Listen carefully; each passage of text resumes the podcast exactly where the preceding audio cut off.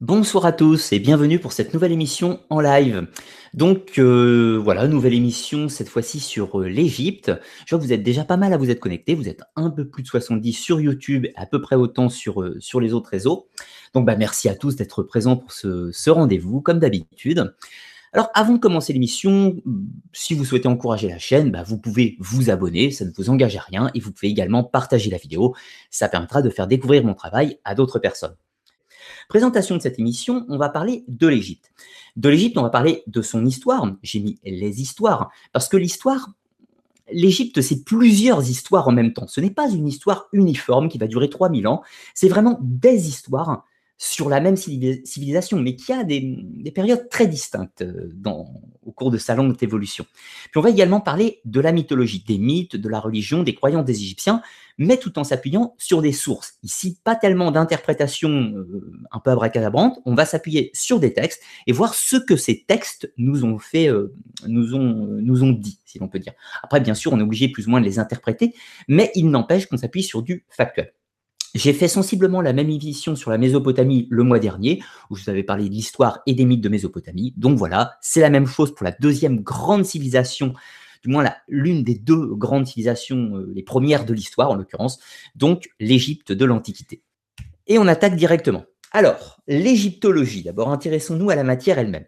Alors, le pays Égypte, bien sûr, et plus précisément l'Égypte antique, fascine fascine l'Europe et fascine même le monde depuis des temps euh, très anciens. On n'a pas attendu que Champollion traduise les hiéroglyphes pour s'intéresser à l'Égypte, mais préalablement, avant la traduction des hiéroglyphes, tout était un petit peu mystérieux. On ne savait pas ce que voulaient dire les textes et on interprétait énormément de choses, parfois un petit peu farfelues, sur, euh, sur ce qu'était l'Égypte de l'Antiquité. On leur prêtait, euh, alors je vous passe tous les détails avec les extraterrestres et toutes les, tous les mythes de, de civilisation ultra avancées qui, qui ont pu véhiculer, mais évidemment, ça restait très obscur, notamment par exemple pour les momies. On pensait en fait que les momies n'avaient pas du tout, euh, c'était pas forcément un rite funéraire, mais on pensait en fait que les momies servaient de médicaments et que réduites en poudre, cela avait des effets. Autant vous dire, on était assez loin de la réalité. Alors, du coup, c'est Jean-François Champollion qui va traduire la langue hiéroglyphique en 1822, si je ne dis pas de bêtises, avec la pierre de Rosette. La pierre de Rosette, c'était une, stèle où un texte égyptien était écrit donc en hiéroglyphe, langue égyptienne, mais également en copte et en grec ancien. Et c'est grâce au grec ancien qu'on a pu traduire les autres langues et donc traduire les hiéroglyphes, ce qui nous permet maintenant de lire les inscriptions des temples et des différents euh, papyrus parchemins qui nous sont parvenus. Ensuite, il y aura de nombreuses autres découvertes en cascade, notamment celle d'Howard Carter, bien connue, celle du tombeau de Toutankhamon. Alors, pourquoi elle est très importante, cette, découverte? Parce que c'est la première, c'est la première sépulture funéraire euh, royale qui a été découverte vierge de tout pillage.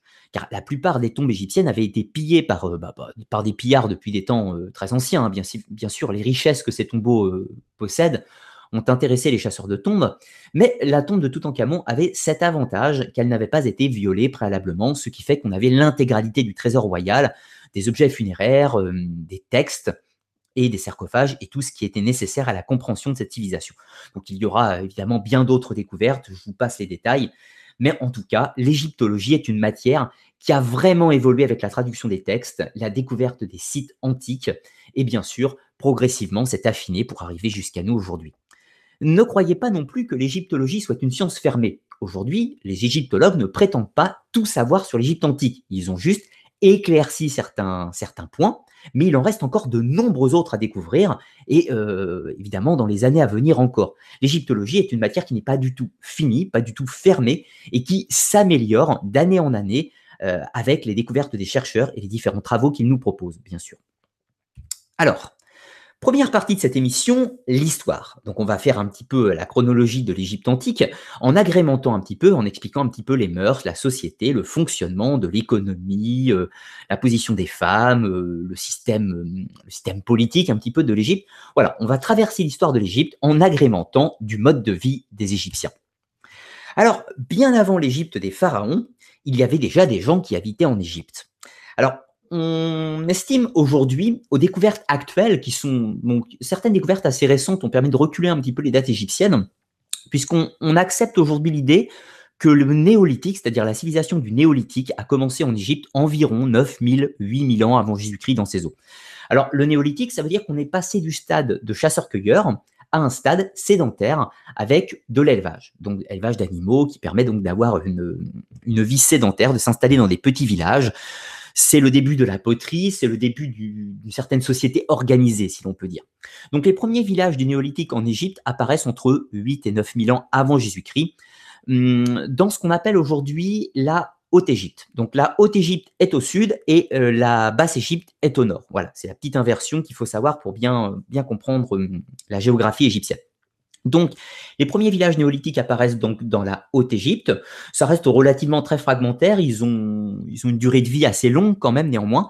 Puis au fur et à mesure, d'autres sites vont apparaître, se répandre. La métallurgie du cuivre va également arriver en Égypte. Et là, je vous ai mis sur l'image deux représentations d'art hum, de l'époque de Nagada II, donc une époque environ 3006-3004 avant Jésus-Christ. Et vous voyez que l'art égyptien de cette époque, donc 3005-3006 euh, avant Jésus-Christ, est bien différent de l'art des pharaons. Il est évident que là, vous avez une barque, euh, une barque en bois qui est taillée, donc qui permettait à deux hommes hein, de naviguer sur le Nil, bien sûr, pour la pêche, et une statue de déesse, donc euh, sacralisation de la féminité, on n'est pas du tout, vous voyez, sur l'image des, Vénus de Willendorf, on n'est pas du tout sur une femme avec un bon point, si on peut dire. On est sur une image assez effilée, mais néanmoins très loin des canons de l'esthétique égyptien de l'époque des pharaons. Donc vous voyez qu'il y a vraiment une évolution dans l'art égyptien et que cette période qu'on appelle pré-dynastique, donc avant les dynasties, n'est pas du tout commune au niveau de l'art avec l'Égypte des pharaons. Donc le néolithique va, va évoluer, va se répandre notamment euh, en, en Basse-Égypte également pour arriver donc à la période proto-dynastique où des sortes de seigneurs de guerre, des, villes un petit peu plus conséquentes vont apparaître et se faire la guerre, entre elles. Alors là, vous voyez une petite carte avec les principaux sites du, néolithique et donc de l'âge du cuivre de, de l'Égypte, entre 4500 et 3200 avant Jésus-Christ.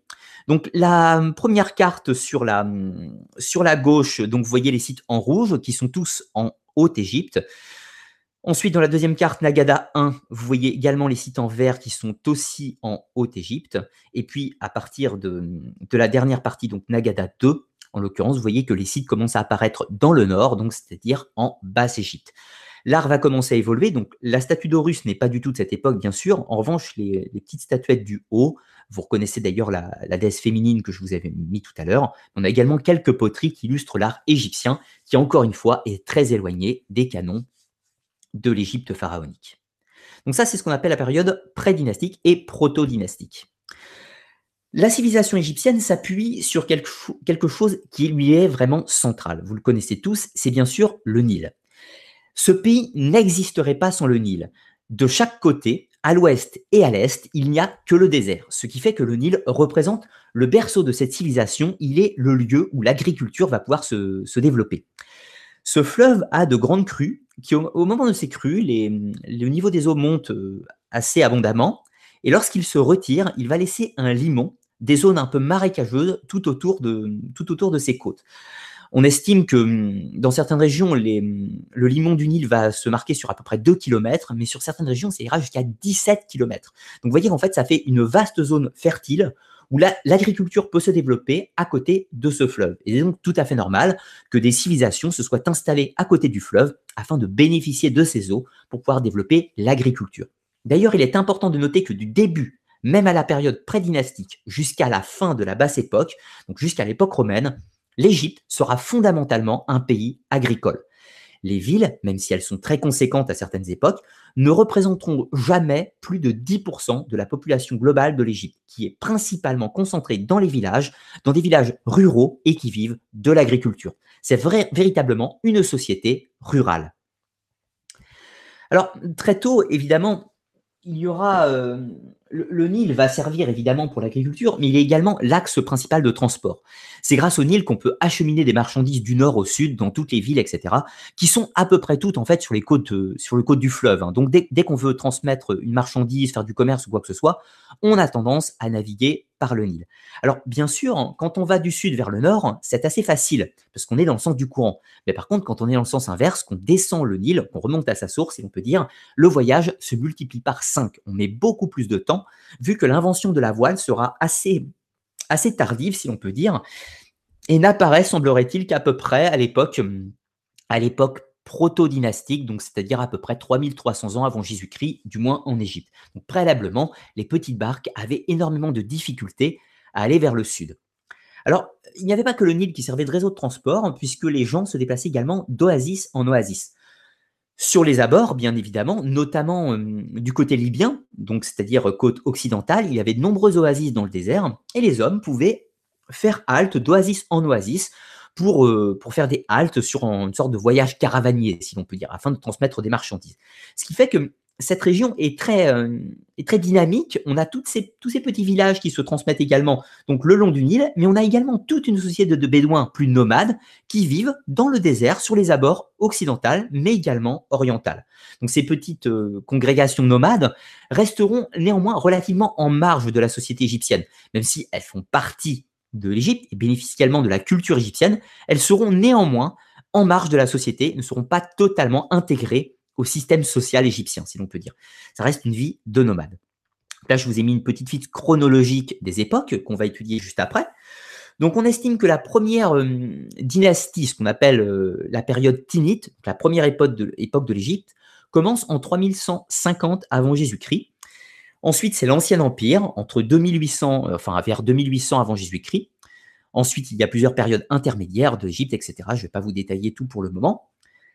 La période Tinite, qu'est-ce qui va la différencier des, des proto-dynasties préalablement? Eh bien, en fait, c'est l'unification.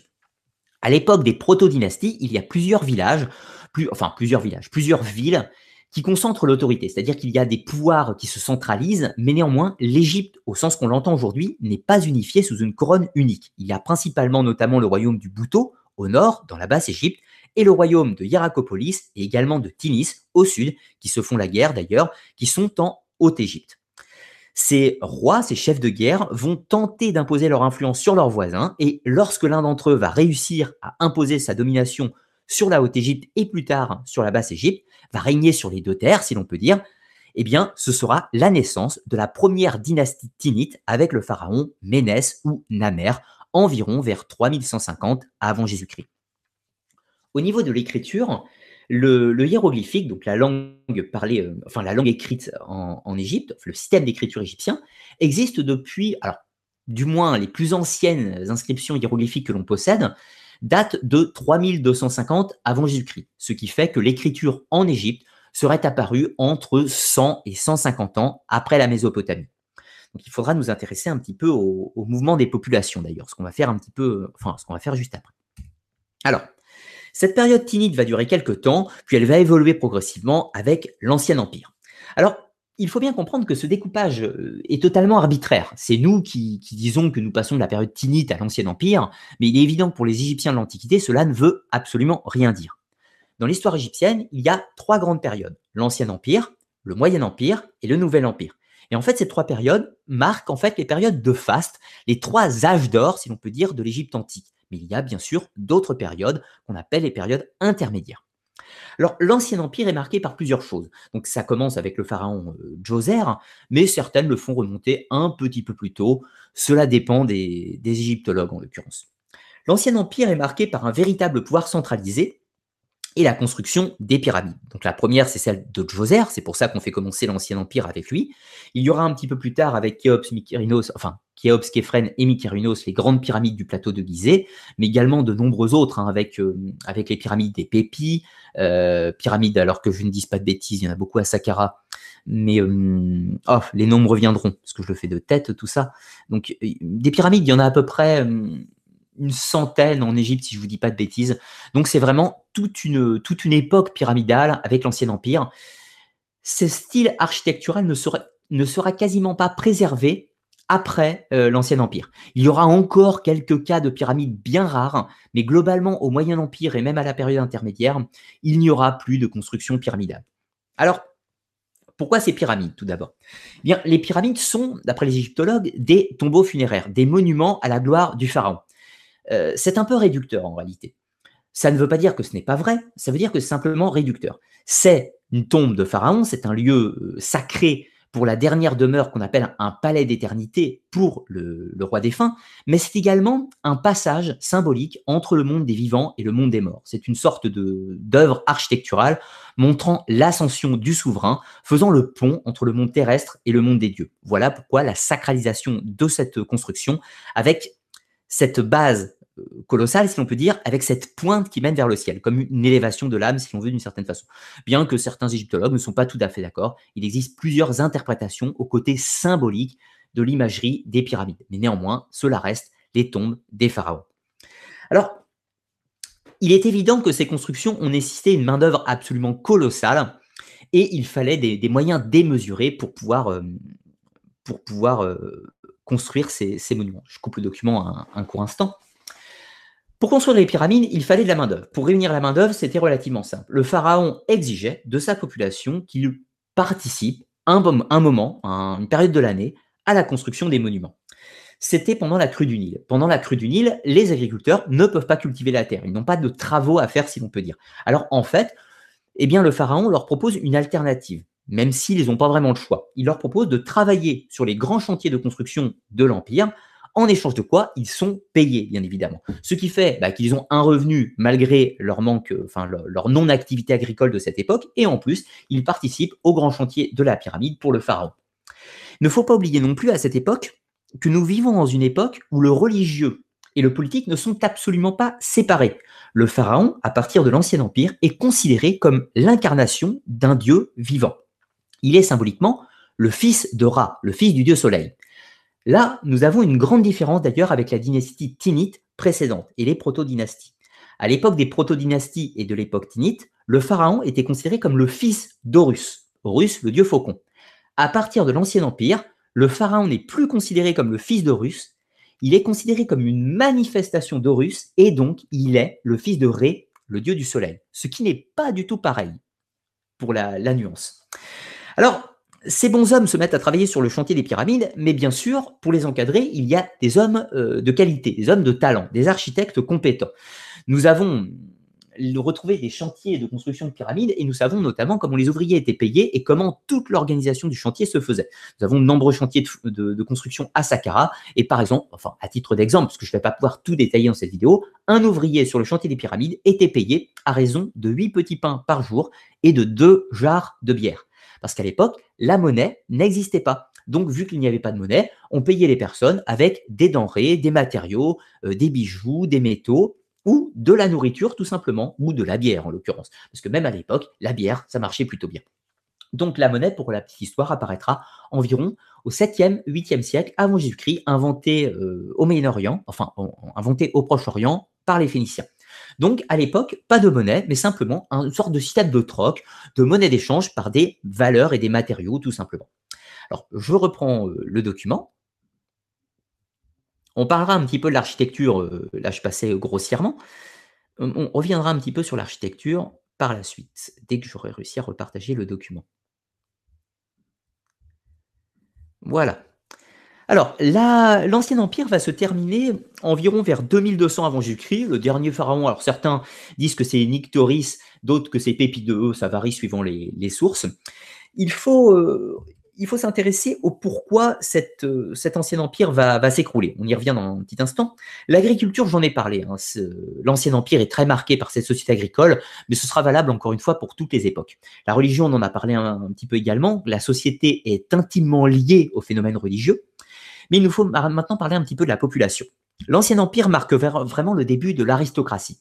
Donc il y a le pharaon, il y a sa famille, euh, la famille royale si l'on peut dire, avec tous ses proches qui détiennent des postes de responsabilité, mais il y a également ce qu'on appelle les nomarques. Alors les nomarques, c'est des sortes de, préfets, de grands administrateurs qui vont être nommés par le pharaon afin de, de diriger l'administration d'une région, puisque l'Ancien Empire va être découpé en à peu près une quarantaine de nomes, donc des petites régions administratives dirigées par un nomarque. Or, il se, trouve, que ces nomarques vont prendre de plus en plus d'importance, et au point que certains d'entre eux ne vont plus reconnaître l'autorité du pharaon et faire sécession. La difficulté des communications et des infrastructures de l'époque fait que ces nomarques devenus trop puissants vont commencer à se quereller entre eux, mettre en cause le, remettre en cause le pouvoir de pharaon et se proclamer pharaon eux-mêmes, ou du moins dictateur, roi, ou quelconque titre un petit peu pompeux de l'époque. Donc ces dissensions de l'Empire vont provoquer la chute de l'Ancien Empire et le début de la première période intermédiaire. Alors la première période intermédiaire, tous ces petits nomarques vont se battre entre eux. Certains, sont plus puissants que d'autres, hein, bien évidemment, mais euh, ce sera une période d'anarchie où euh, chaque tyran renverse son voisin, tente de grappiller un bout de territoire, et au fur et à mesure, l'un de ces nomarques va réussir à imposer sa domination à peu près, euh, à peu près, à peu près 150, 180 ans de troubles. Le, l'un des, le nomarque, si l'on peut dire, de la ville de Thèbes. Donc, la ville de Thèbes était un petit village hein, à l'époque de l'Ancien Empire. J'ai pas précisé d'ailleurs la capitale de l'Ancien Empire, c'était Memphis. Memphis, qui est une ville qui se trouve à la frontière entre la Haute et la Basse Égypte. Contrairement à ce que l'on croit, Memphis n'est pas en Basse Égypte, c'est bel et bien à la frontière entre la Haute et la Basse Égypte. Pourquoi? Vous le voyez sur la petite carte, la Basse Égypte, c'est le delta. Et la Haute Égypte, c'est toute la partie jaune, verte et rouge que vous pouvez voir en fait en réalité. Voilà. Donc Memphis se trouvait à la frontière. Or, Thèbes, c'était un petit village, euh, peuplé certes, mais qui n'était pas, euh, n'avait pas l'envergure d'une capitale. Or, il se trouve que c'est le nomarque de Thèbes qui va réussir à vaincre ses voisins les plus puissants, notamment celui de Hierakopolis, et imposer sa domination sur tous les autres nomarques de l'Égypte, donnant naissance au Moyen Empire. Alors, le Moyen Empire égyptien, Comment donc on dit C'est très arbitraire. Hein. Certains vont le faire commencer en 2150, d'autres 2160, d'autres simplement 2000, d'autres, etc., euh, etc. Les égyptologues ne sont pas tout à fait d'accord sur, euh, les dates, hein, bien sûr, de, des, règnes. C'est assez complexe à cette époque puisque nous ne pouvons pas recouper les sources égyptiennes avec d'autres empires, ce qui nous permettra un éclaircissement. Mais bon, globalement, l'idée est là. C'est le pharaon, donc Moutotep II, qui va réunir tous ces royaumes, donnant l'impulsion du, Moyen Empire. Donc le Moyen Empire se caractérise par une certaine expansion de, l'Égypte. À, cette époque, c'est également l'apparition de la métallurgie du bronze.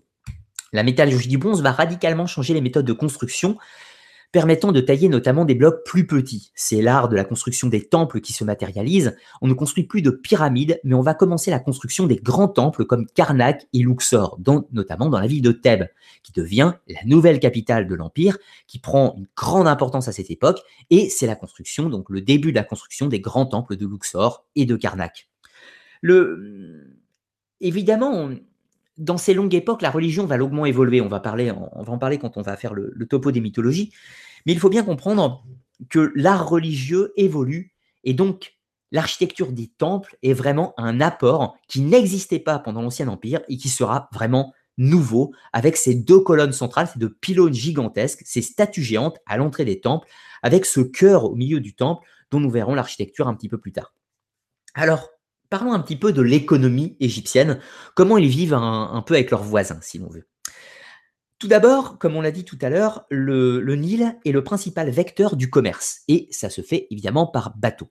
Alors si dans les époques pré-dynastiques, on avait simplement des petites barques de bois, l'invention de la voile aux périodes proto-dynastiques va encore lui-même évoluer, et dès l'Ancien Empire, on avait des embarcations euh, qu'on peut qualifier de presque géantes. On avait des barques alors, vous en avez une représentation ici, c'est la barque de Khéops.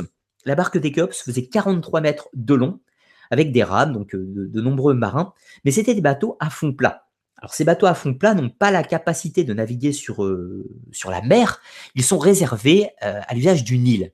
Mais ces bateaux ont la capacité de transporter d'immenses d'immenses charges, si on peut dire. C'est ainsi avec ces bateaux qu'on pouvait transporter des blocs faisant plusieurs tonnes, voire plusieurs centaines de tonnes, notamment les grandes obélisques qui seront transportés sur ce type de navire. Alors, la navigation égyptienne va bien sûr évoluer au fur et à mesure du temps. Euh, les embarcations classiques faisaient plutôt entre 12 et 15 mètres. Les, les embarcations de 40 mètres, c'était uniquement réservé pour le transport des, gros matériaux, si je puis dire, ou à l'usage du pharaon qui devait transporter sa cour.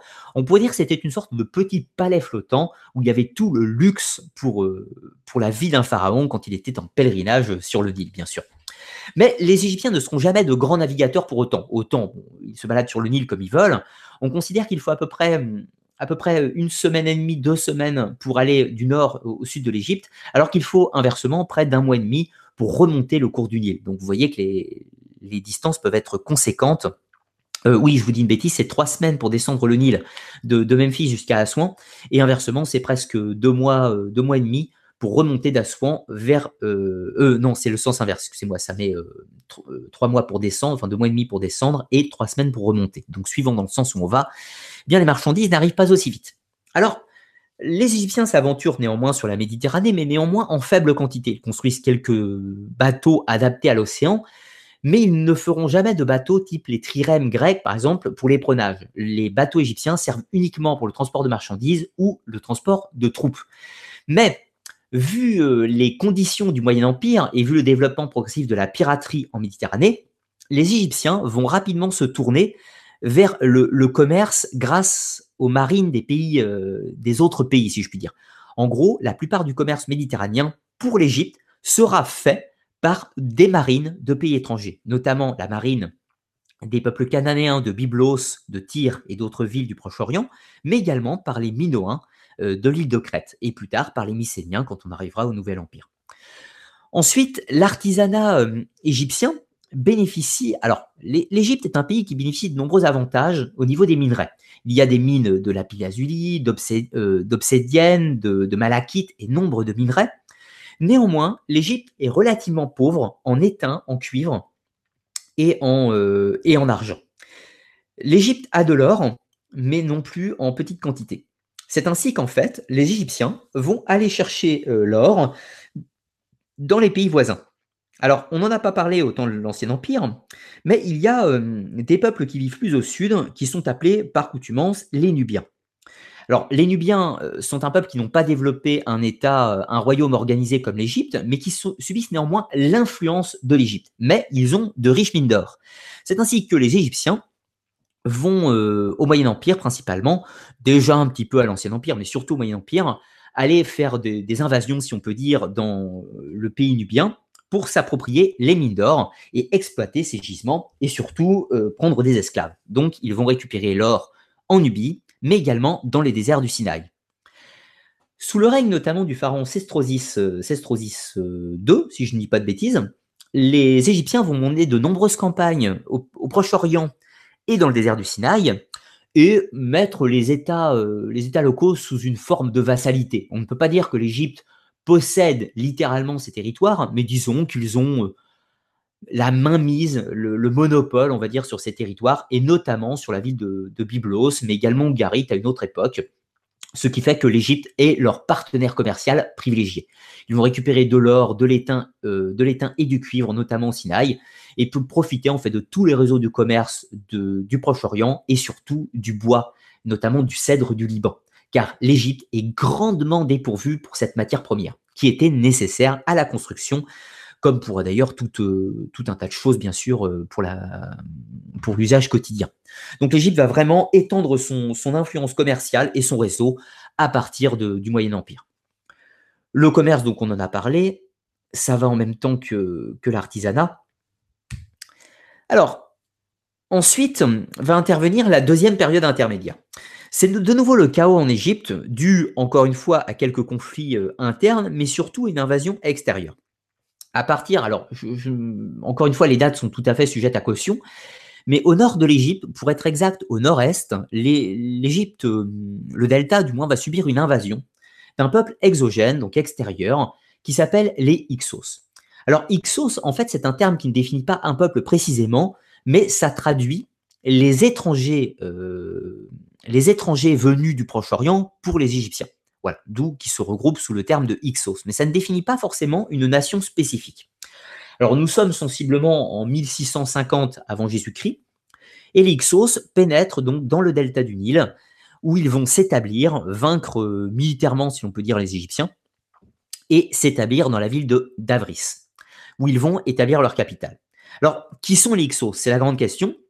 Certains disent que ce sont des peuples sémitiques venus, euh, venus de la péninsule arabique et du Proche-Orient. D'autres vont nous dire que c'est les Cananéens. Alors, sachant que les Cananéens sont également en partie sémitiques, bien sûr, pas totalement, mais ils sont déjà en grande partie euh, sémitiques.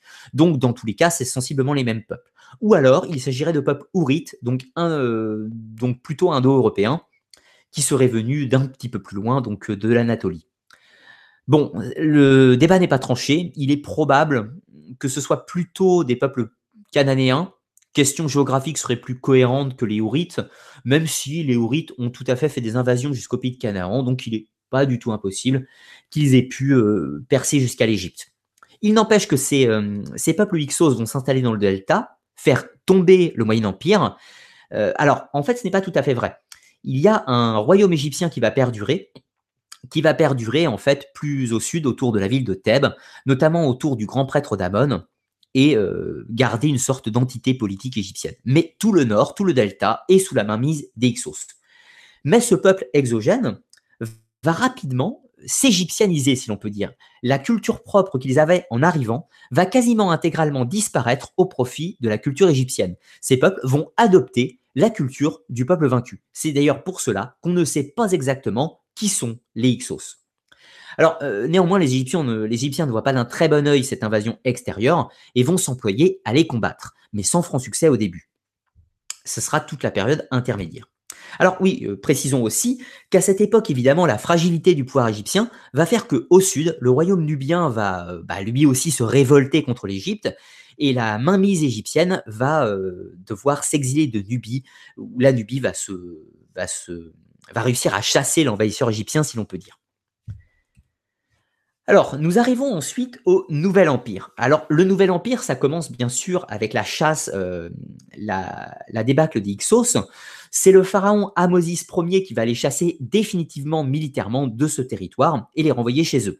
Donc, il va reprendre le contrôle du territoire sur les deux terres et former le Nouvel Empire égyptien. Alors, le, Nouvel Empire égyptien commence sensiblement en 1540 avant Jésus-Christ et euh, sera marqué par une vision beaucoup plus expansionniste de l'Égypte. L'Égypte se sent menacée sur ses frontières par rapport à ce qui lui est arrivé et va tenter en fait d'étendre son influence militairement sur les peuples voisins afin en fait de préserver ses frontières, mais également d'avoir la main mise sur tout le commerce des pays avoisinants. Alors, parlons un petit peu des relations entre l'Égypte et le monde. Alors, déjà, il faut, voir plusieurs choses. Les Égyptiens sont un peuple qui est lui-même un petit peu multiculturel, même si on peut quand même définir une entité égyptienne assez propre.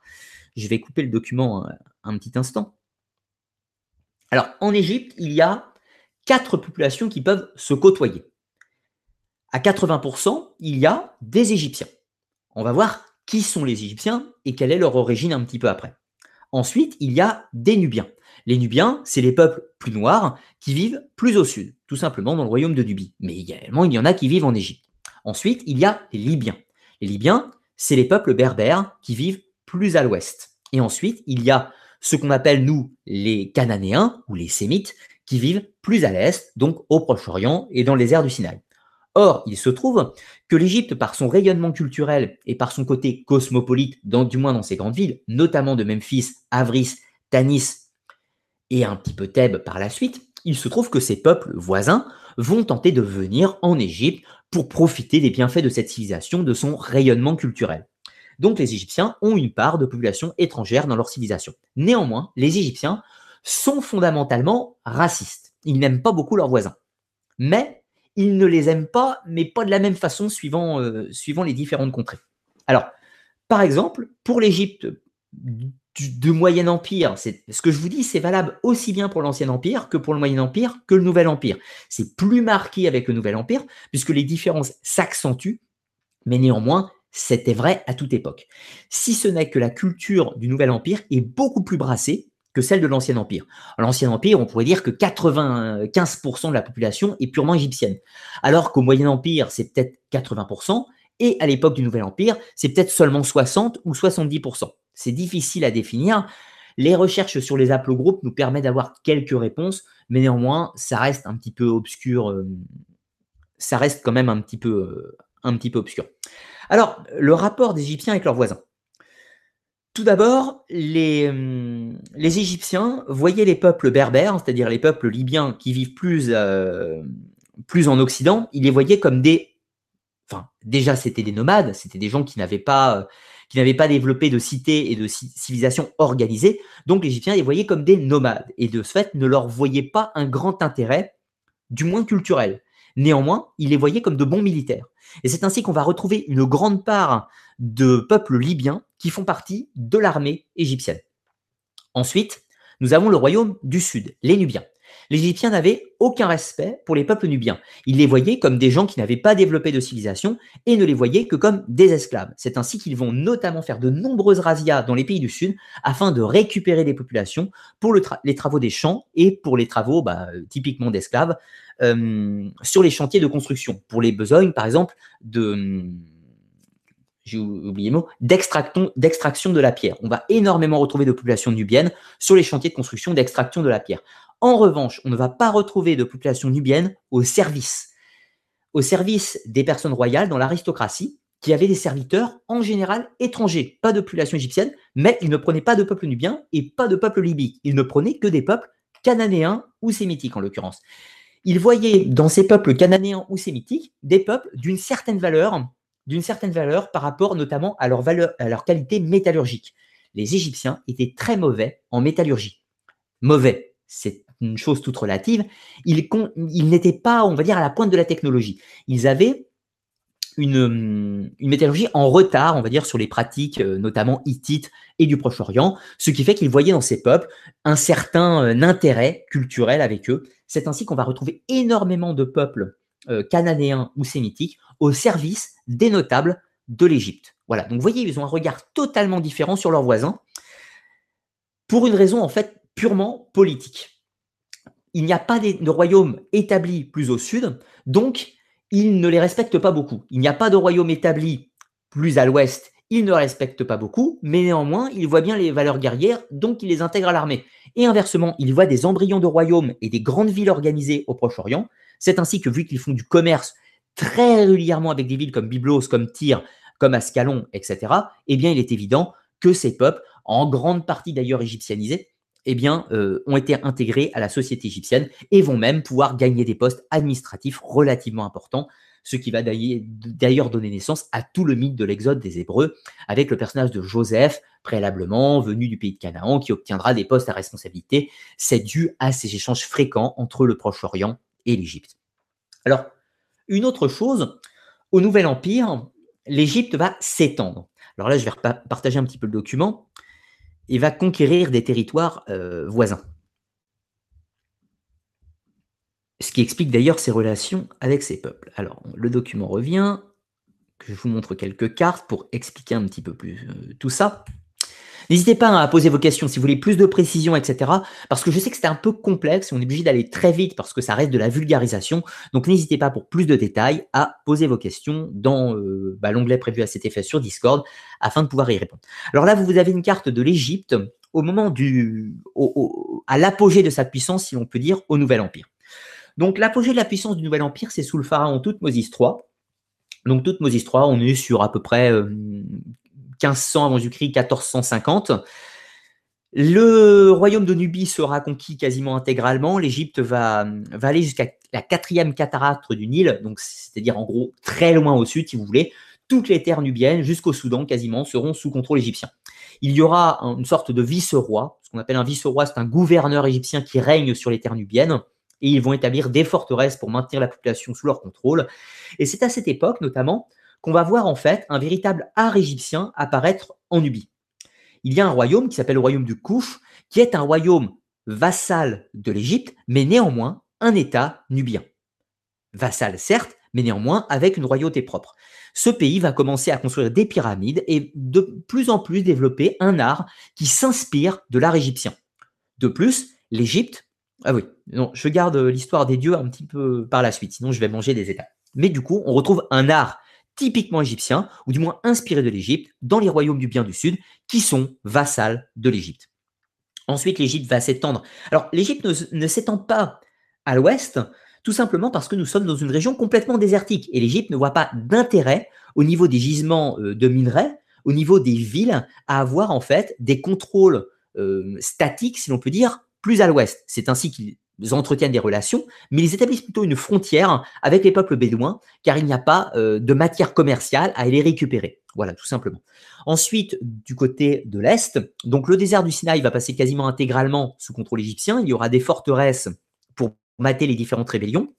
Égypte ne voit cette fois-ci plus seulement établir un contrôle un peu obscur sur le Proche-Orient, mais vraiment le conquérir militairement, notamment en affrontant euh, les empires Mitanni et Hittites à cette époque qui veulent aussi s'approprier euh, le pays euh, cananéen.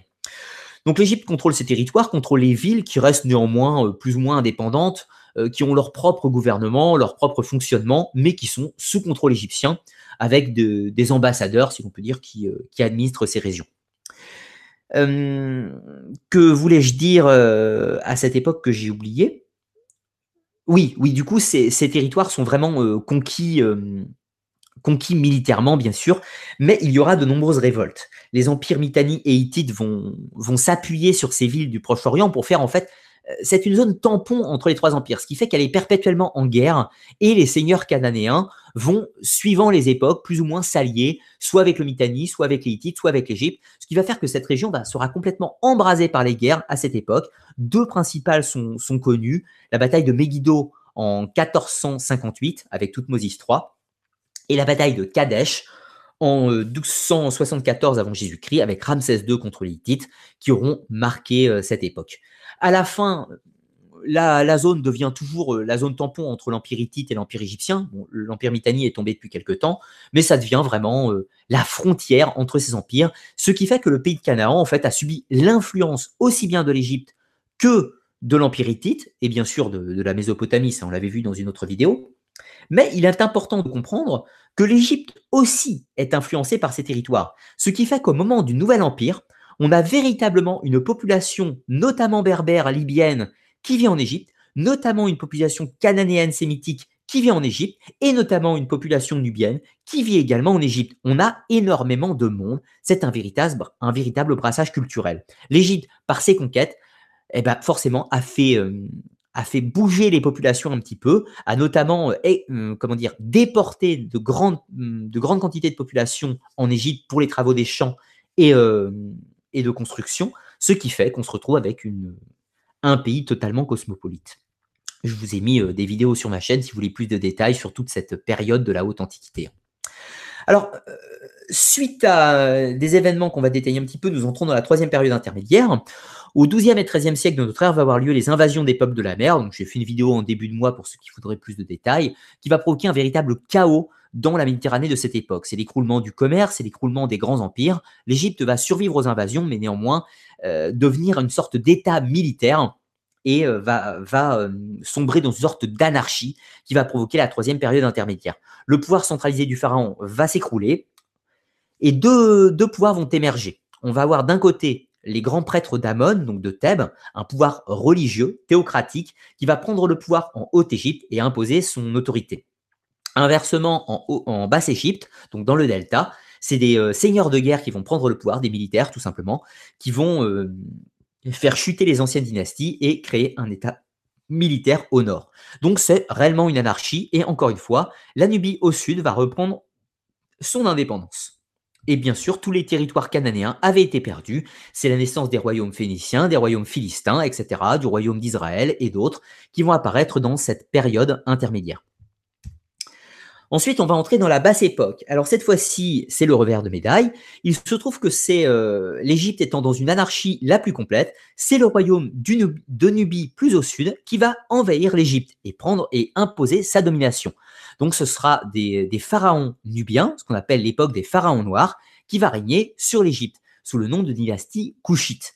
Ils vont régner à peu près pendant 80 ans, jusqu'à ce que l'empire assyrien, le puissant voisin qui avait émergé euh, en Mésopotamie, vienne conquérir le territoire égyptien. Alors c'est une conquête, plutôt une mise en état de vassalité. Hein. Donc ils vont chasser le pouvoir nubien de, l'Égypte, mettre une dynastie fantoche saïte, donc euh, les saïdes sont plus ou moins des berbères hein, également, sur l'Égypte. Donc ensuite, euh, l'Égypte va passer donc plus ou moins dans une pseudo-autonomie jusqu'à la conquête finale des Perses, donc avec euh, le fils de Cyrus le Grand, puis plus tard avec Alexandre, euh, Alexandre le Grand. Donc parlons un petit peu euh, maintenant de l'Égypte. Non, on va, on va y revenir un petit peu plus tard. Je vais parler un petit peu de la fin des invasions pour pouvoir clôturer tout ça. Donc l'Empire perse règne sur l'Égypte un certain temps, à peu près pendant 200 ans. Ensuite, c'est Alexandre le Grand qui va reprendre ses territoires. À sa mort en 323, il a conquis un énorme territoire qu'on appelle le monde hellénistique. Donc c'est un monde qui se mélange de culture grecque, de culture perse, mais également de culture égyptienne. À la mort du grand général, c'est le son, c'est son fidèle Ptolémée, lui aussi un diadoque, donc un chef de guerre, qui va devenir pharaon d'Égypte.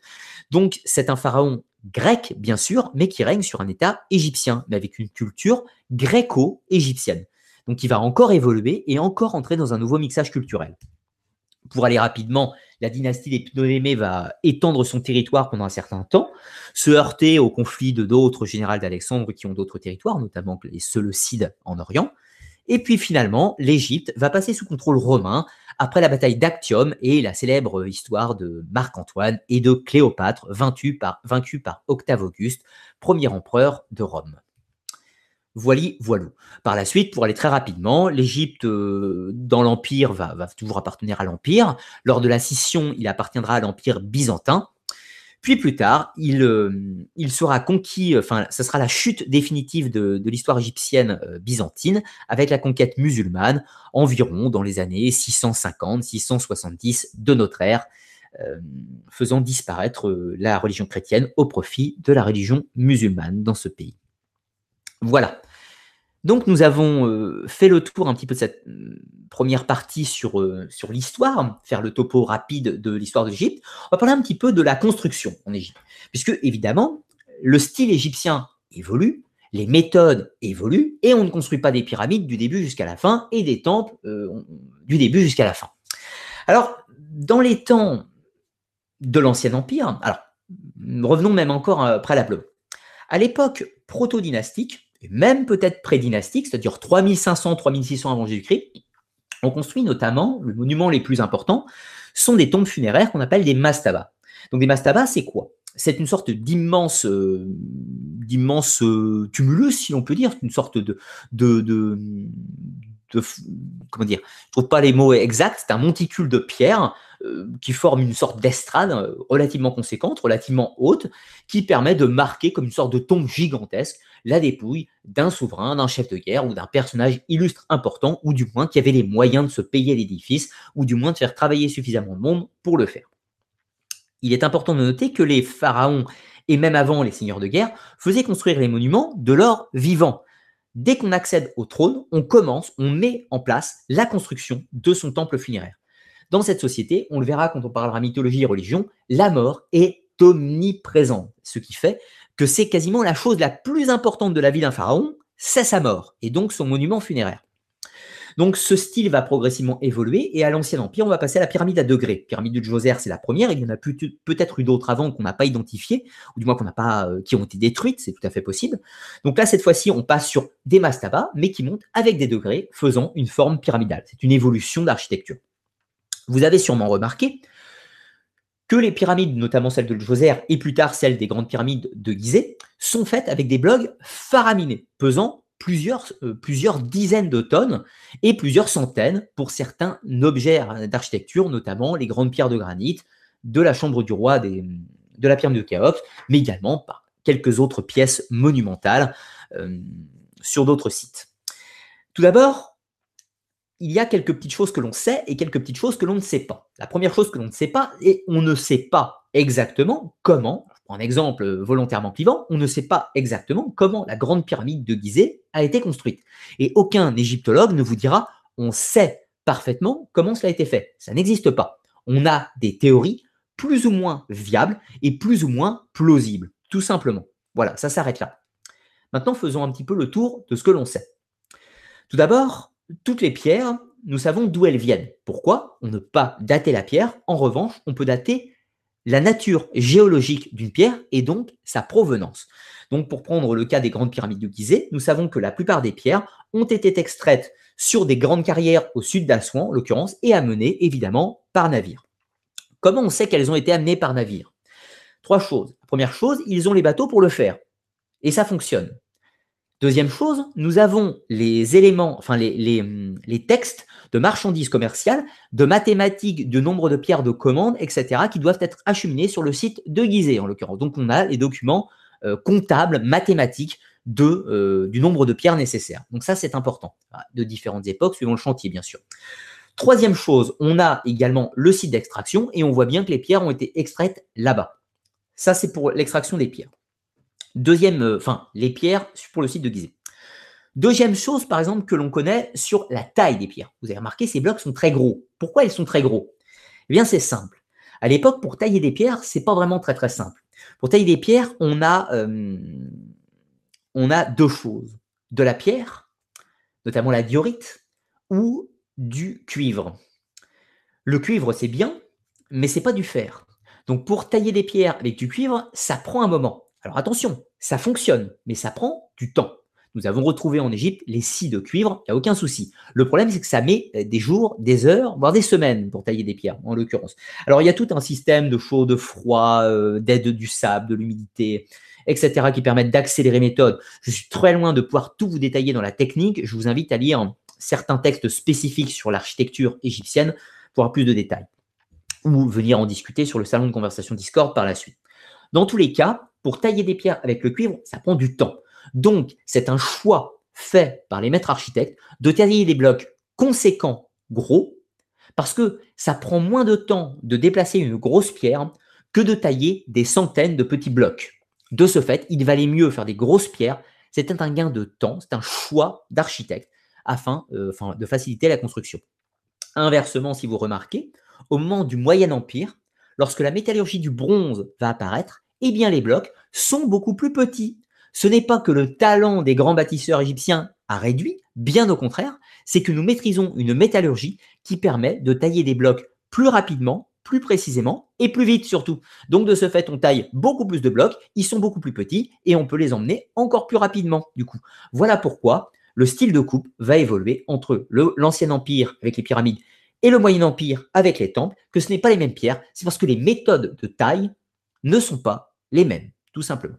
Alors, pourquoi au niveau du style ensuite, pourquoi au niveau du style cela change? Eh bien tout simplement parce que là on parle de milliers d'années. Donc si la vision religieuse de l'Ancien Empire ressent le besoin de construire ces grandes pyramides, etc., tout ça, je ne vous dis pas que je sais euh, pourquoi ça a été fait comme ça, ce n'est pas du tout le sujet de l'émission. L'idée, c'est que la vision religieuse de cette époque traduit cette forme pyramidale qui correspond à leurs besoins euh, spirituels, si l'on peut dire. Et bien évidemment, quand on arrive au Moyen Empire avec les temples, ce n'est plus les mêmes visions. L'avantage, c'est que nous avons de nombreux textes du Moyen Empire pour nous éclairer sur la symbolique des temples, ce qui n'est pas le cas de l'Ancien Empire avec les pyramides, car les textes sont très rares et très fragmentaires. Très rare et très fragmentaire, oui et non. On va en parler un petit peu dans la mythologie. Nous avons des textes pour l'Ancien Empire, ce qu'on appelle les textes des pyramides, justement, des textes religieux en l'occurrence, qui ne nous indiquent pas la symbolique des monuments, mais qui nous indiquent un petit peu le but du monument et surtout euh, à qui elles appartenaient, si l'on peut dire. Donc maintenant, je vais aller voir vos questions sur le salon de conversation Discord et faire après une courte pause pour euh, passer à la deuxième partie. Ah, peu de questions, il y en a quatre. Euh, le temps d'aller au bon endroit. Alors, les questions. Question de Gros Marx. Salut Ludo, est-ce que tu sais pourquoi les Égyptiens n'ont pas étendu leur empire vers l'ouest? Car ma connaissance, ils n'ont pas fait de conquête que du côté est. Oui, alors je pense y avoir répondu tout à l'heure. On peut détailler un tout petit peu plus, c'est très simple. Euh, si vous êtes sur le Nil et que vous allez... En fait, les, Égyptiens ne sont pas des conquérants pour posséder du territoire. C'est pas, euh, ils sont pas du tout dans la démarche euh, assyrienne, si l'on peut dire. Les Assyriens conquièrent pour conquérir des territoires. Alors que les, Égyptiens, pas du tout. Les Égyptiens sont complètement racistes des étrangers. De ce fait, ils n'ont aucune envie de conquérir des territoires.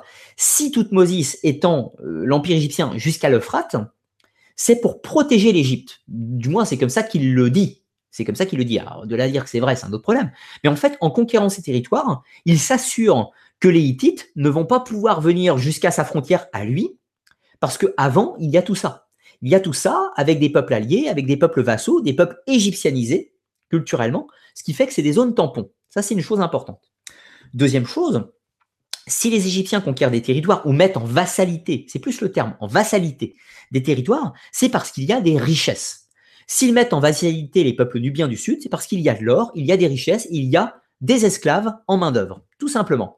S'ils euh, mettent en vassalité le territoire du Sinaï, c'est pour les mines d'or, pour les gisements de minerais, etc.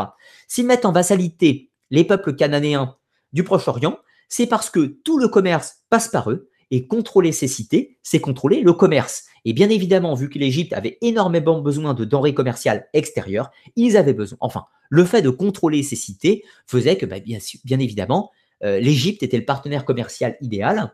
Et euh, bah, du coup, dès, dès que ces, cités voulaient vendre à l'Égypte, c'était au meilleur prix, alors qu'inversement, s'ils voulaient vendre aux Mycéniens ou aux Minoens, eh bien, c'était pas à des prix avantageux. Donc, ça avait un intérêt commercial de contrôler le Proche-Orient.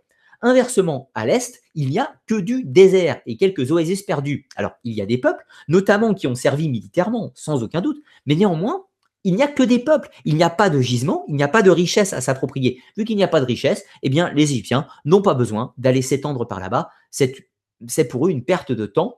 Ça va être juste des constructions pour soumettre des peuples, il vaut mieux solidifier sa frontière tout simplement et puis ne pas aller, euh, ne pas aller s'établir sur des peuples qui n'ont pas de richesse à apporter à l'Égypte. Voilà pourquoi ils ne s'étendent pas à l'Est tout simplement.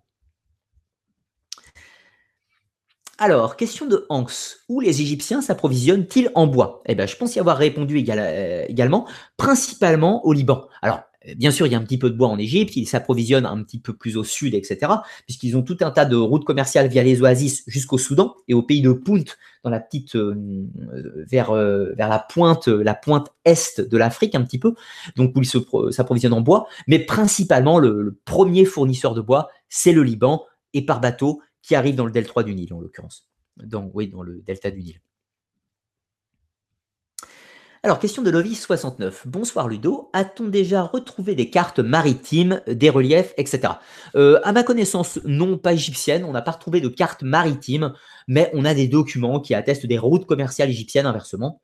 Euh, a si, on a quelques embryons de cartes, mais qui sont très euh, égyptio-centrés et qui ne sont pas du tout des cartes avec une vision d'ensemble comme les Grecs, par exemple. C'est pas du tout. Les Égyptiens sont des gens qui sont centrés sur eux-mêmes, sur l'Égypte. On va en parler religieusement parce que ça s'explique dans leurs croyances. Mais les Égyptiens sont pas du tout un peuple qui a une vision, une vision euh, impérialiste mondiale. C'est pas du tout l'Empire romain. L'Égypte, c'est des Égyptiens. Ils vivent en Égypte ils sont persuadés que l'Égypte, c'est le centre du monde et tout ce qu'il y a autour, c'est mal. Voilà, en gros. Donc, de ce fait, ils ne se sont pas embêtés à établir des cartes intéressantes sur des, les contrées mycéniennes, etc. Même s'ils connaissaient ces peuples, hein, on a des documents qui attestent de leur connaissance et de leurs échanges avec ces peuples. Euh, d'ailleurs, il y a des choses intéressantes par rapport à ça qu'il faudra que je parle dans d'autres vidéos sur les, nominations des peuples, mais les Égyptiens ne sont, sont, pas embêtés à faire des cartes maritimes sur les autres peuples, seulement sur le Nil et sur les proches côtes, et jusqu'à Byblos, qui est vraiment, vraiment leur principal partenaire euh, maritime, si je puis dire. Ce ne sont pas des grands navigateurs, les Égyptiens. Alors, question de Sam B. Bonsoir Arcana, tout d'abord, merci pour tes lives passionnants, ben, merci à toi. Est-il possible que le pharaon Akhenaton, avec sa réforme vers un, seul dieu, soit le début de la décadence des croyances ancestrales égyptiennes vers d'autres religions? Non. Non. Euh, pour une raison, enfin pour une raison simple, c'est que l'hérésie, euh, alors je dis hérésie, euh, d'un point de vue égyptien, d'un point de vue égyptien, c'est une hérésie. D'un point de vue historique, c'est une nouvelle approche. Akhenaton, Amenophis IV de son vrai nom, était euh, en, plein en, pleine période du Nouvel Empire, à l'époque du faste de l'Égypte antique. L'Égypte antique contrôle un vaste territoire après les conquêtes de Toutmosis son fils Amenophis euh, a lui-même bien étendu, euh, enfin bien, solidifié ses possessions, et plus tard, Amenophis IV du nom arrive dans un pays qui est relativement en paix, avec des, un empire véritablement stabilisé. Il y a un ennemi puissant, c'est l'empire hittite, clairement, et il ne faut pas relâcher la pression, ça c'est clair. Mais tout va bien. Or, Amenophis IV, pour X ou Y raisons, qui sont difficiles à, à identifier, si je puis dire, va mettre fin au culte égyptien classique pour créer la religion du dieu unique Aton. Donc Aton, le disque solaire. C'est une sorte de monothéisme qui sera long à développer, que j'ai détaillé dans d'autres vidéos, mais cela ne dira que le temps de son règne. En Égypte, le, pouvoir religieux est au moins aussi important que le pouvoir temporel pharaonique. De ce fait, le pouvoir temporel d'Akhenaton a mis une nouvelle religion en place, mais l'autre religion qui se retrouvait néanmoins interdite n'a pas perdu de son pouvoir. Et le lendemain de la mort d'Akhenaton, c'était terminé. Le lendemain de son règne, on a commencé à marteler son nom sur toutes les stèles, on a remis le culte d'Amon en priorité partout, on a détruit les effigies à Aton, etc. Tout ça, et le culte d'Akhenaton s'est oublié aussi vite qu'il est apparu. Donc c'est vraiment euh, une curiosité historique. Peut-être qu'il y a des influences du culte d'Akhenaton, notamment dans la religion des Hébreux, etc. Tout ça, c'est complexe, mais néanmoins, ça n'a pas de survivance en Égypte après Akhenaton. Pour des raisons qu'on va voir tout à l'heure, c'est que la religion, égyptienne, elle n'est pas uniforme. La religion de l'Ancien Empire, ce n'est pas la religion du Moyen Empire et encore moins celle du Nouvel Empire.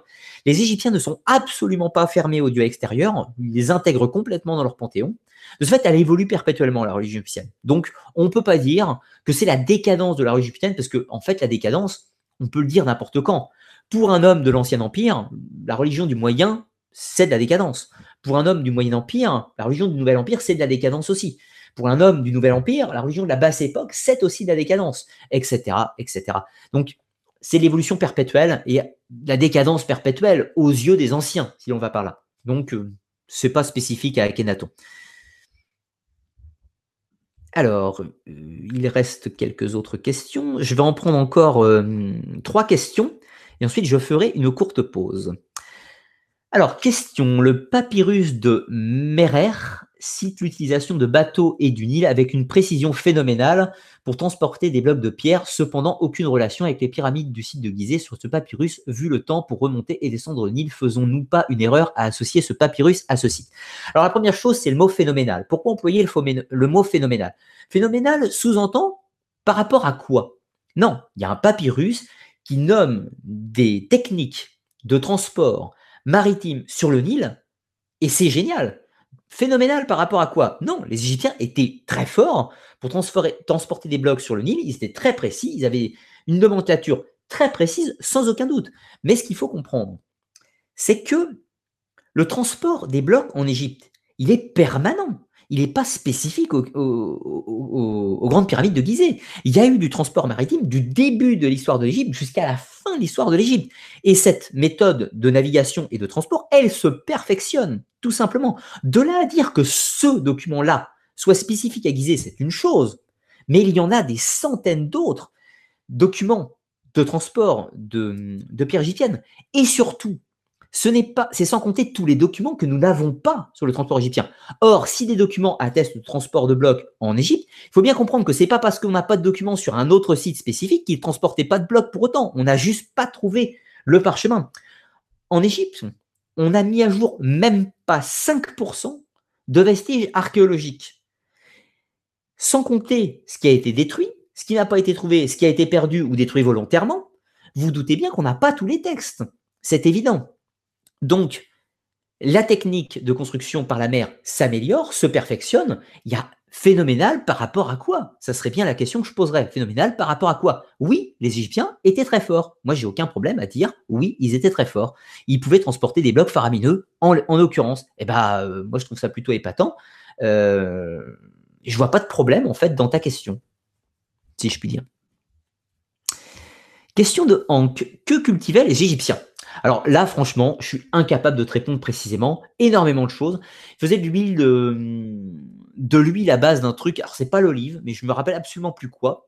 Il construisait euh, énormément de dattes, des melons, c'est ce que j'ai lu récemment, du blé principalement. Le blé, c'est la denrée première construite en Égypte. C'est pas pour rien que l'Égypte sera un grenier à blé pendant toute l'histoire de l'Antiquité principal grenier à blé de l'Empire romain notamment, mais même pour les Grecs de l'époque d'Alexandre, etc. Tout ça. Donc, je ne saurais pas te répondre précisément sans avoir mes notes à côté. Donc, je préfère pas te dire de bêtises. Et une dernière pour cette série de questions, je prendrai les autres pour la, la deuxième série. Question de Raphaël. Donc, Byblos est plus ancienne que les pyramides. On n'a pas beaucoup, on n'a pas grand-chose sur les bâtisseurs de Byblos. Alors, Byblos, c'est une cité qui date de l'époque du néolithique. Il y a une installation à Byblos très, très, très, très ancienne. La ville de Byblos, telle qu'on l'entend, date de 2002 à peu près avant Jésus-Christ. Donc, c'est-à-dire la fin de l'Ancien Empire.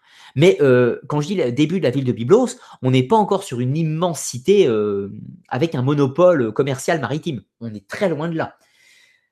La ville de Byblos commence à avoir une influence notable dans les textes à partir de 1800, 2000 avant Jésus-Christ. Absolument à la même époque que la ville d'Ougarit, un petit peu plus au nord.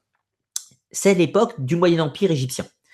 Donc Byblos fait du commerce avec l'Égypte à l'époque du Moyen Empire égyptien. Et donc on a des textes qui nous permettent d'attester ces, ces, différentes, différentes voies maritimes entre les deux, etc. Tout ça et échange. Et ce qui est intéressant, c'est que la ville de Byblos est la ville du Proche-Orient la plus marquée par la culture égyptienne. On va notamment retrouver un art de construction avec des petites obélisques, avec des temples à l'allure égyptienne dans le site de Byblos.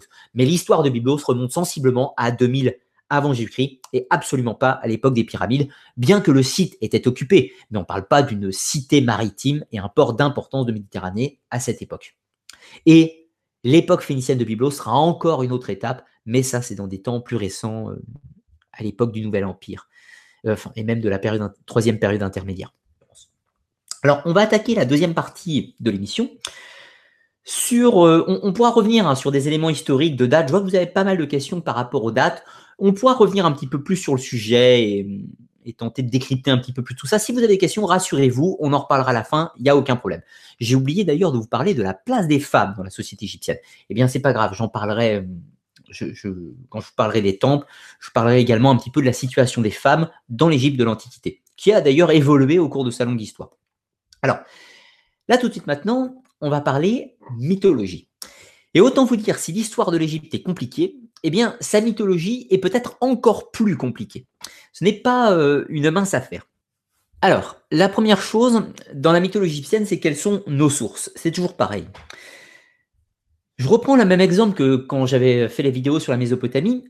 Pour la mythologie grecque, on a énormément, énormément de sources, ce qui facilite énormément la connaissance de cette mythologie. Ce n'est pas le cas de la plupart des autres mythologies du monde, et c'est également le cas pour l'Égypte. L'Égypte est un cas encore différent de Sumer. Sumer, la difficulté, c'est qu'on a très peu de sources. On a neuf textes, pas plus, pas moins, neuf textes. Pour l'Égypte, on en a énormément.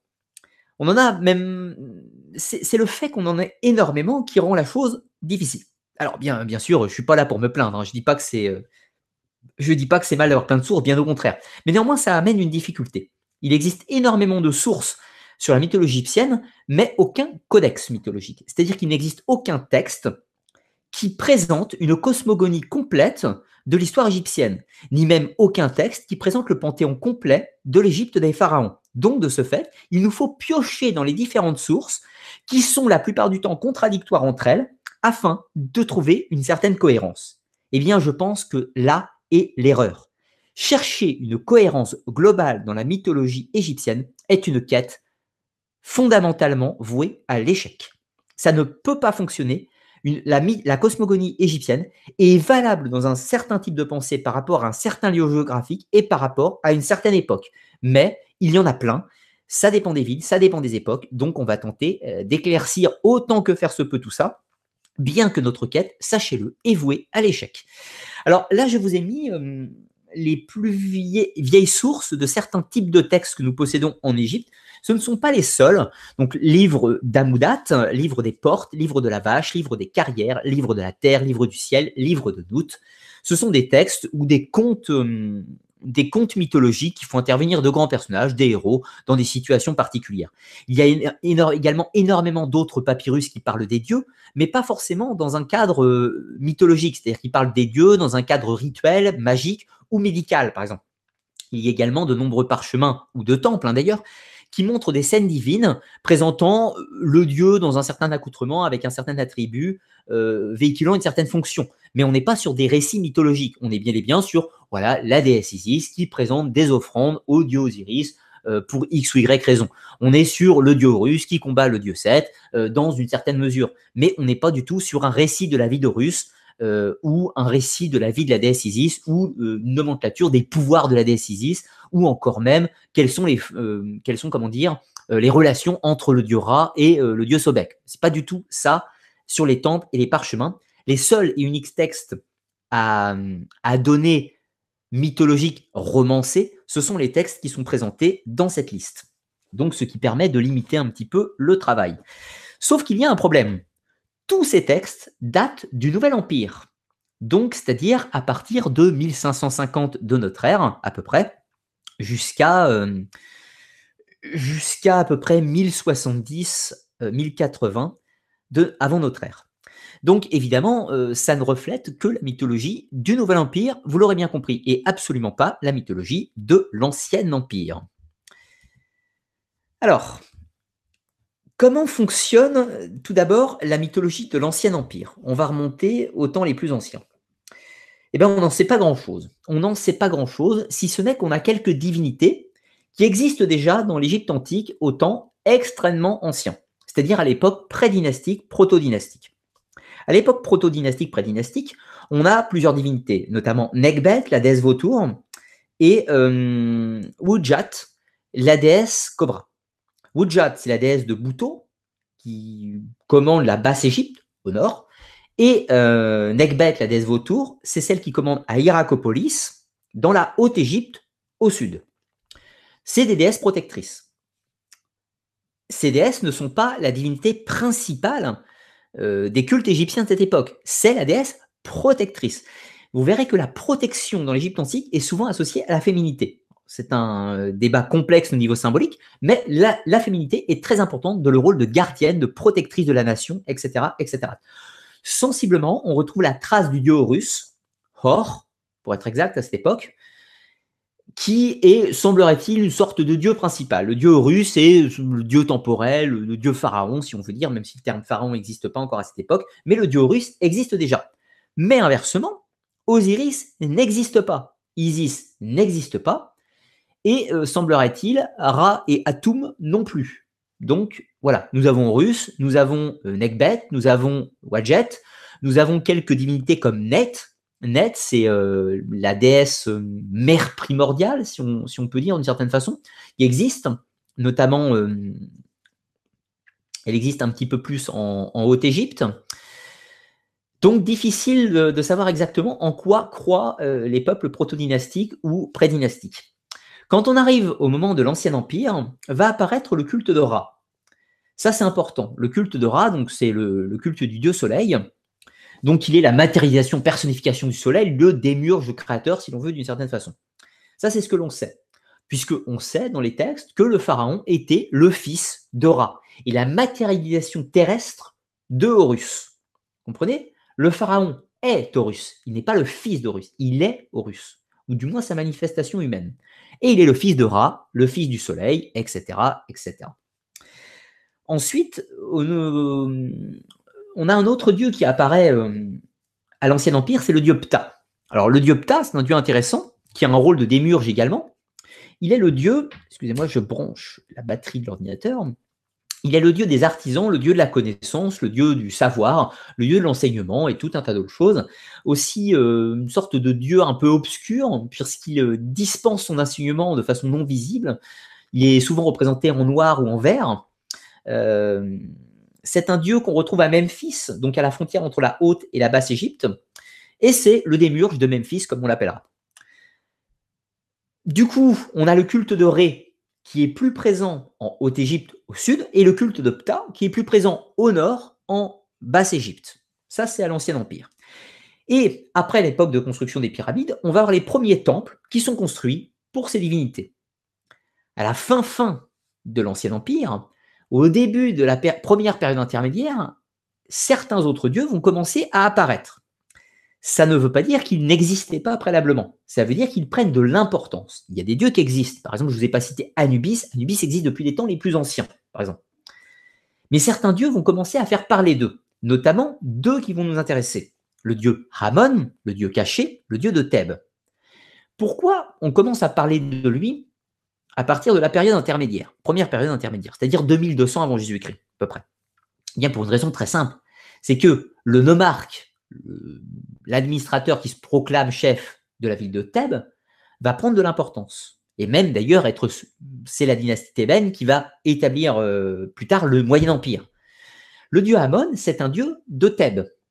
De ce fait, vu que Thèbes devient la ville centrale du Moyen Empire, il est normal que le dieu Amon devienne, un dieu d'importance à partir du Moyen Empire.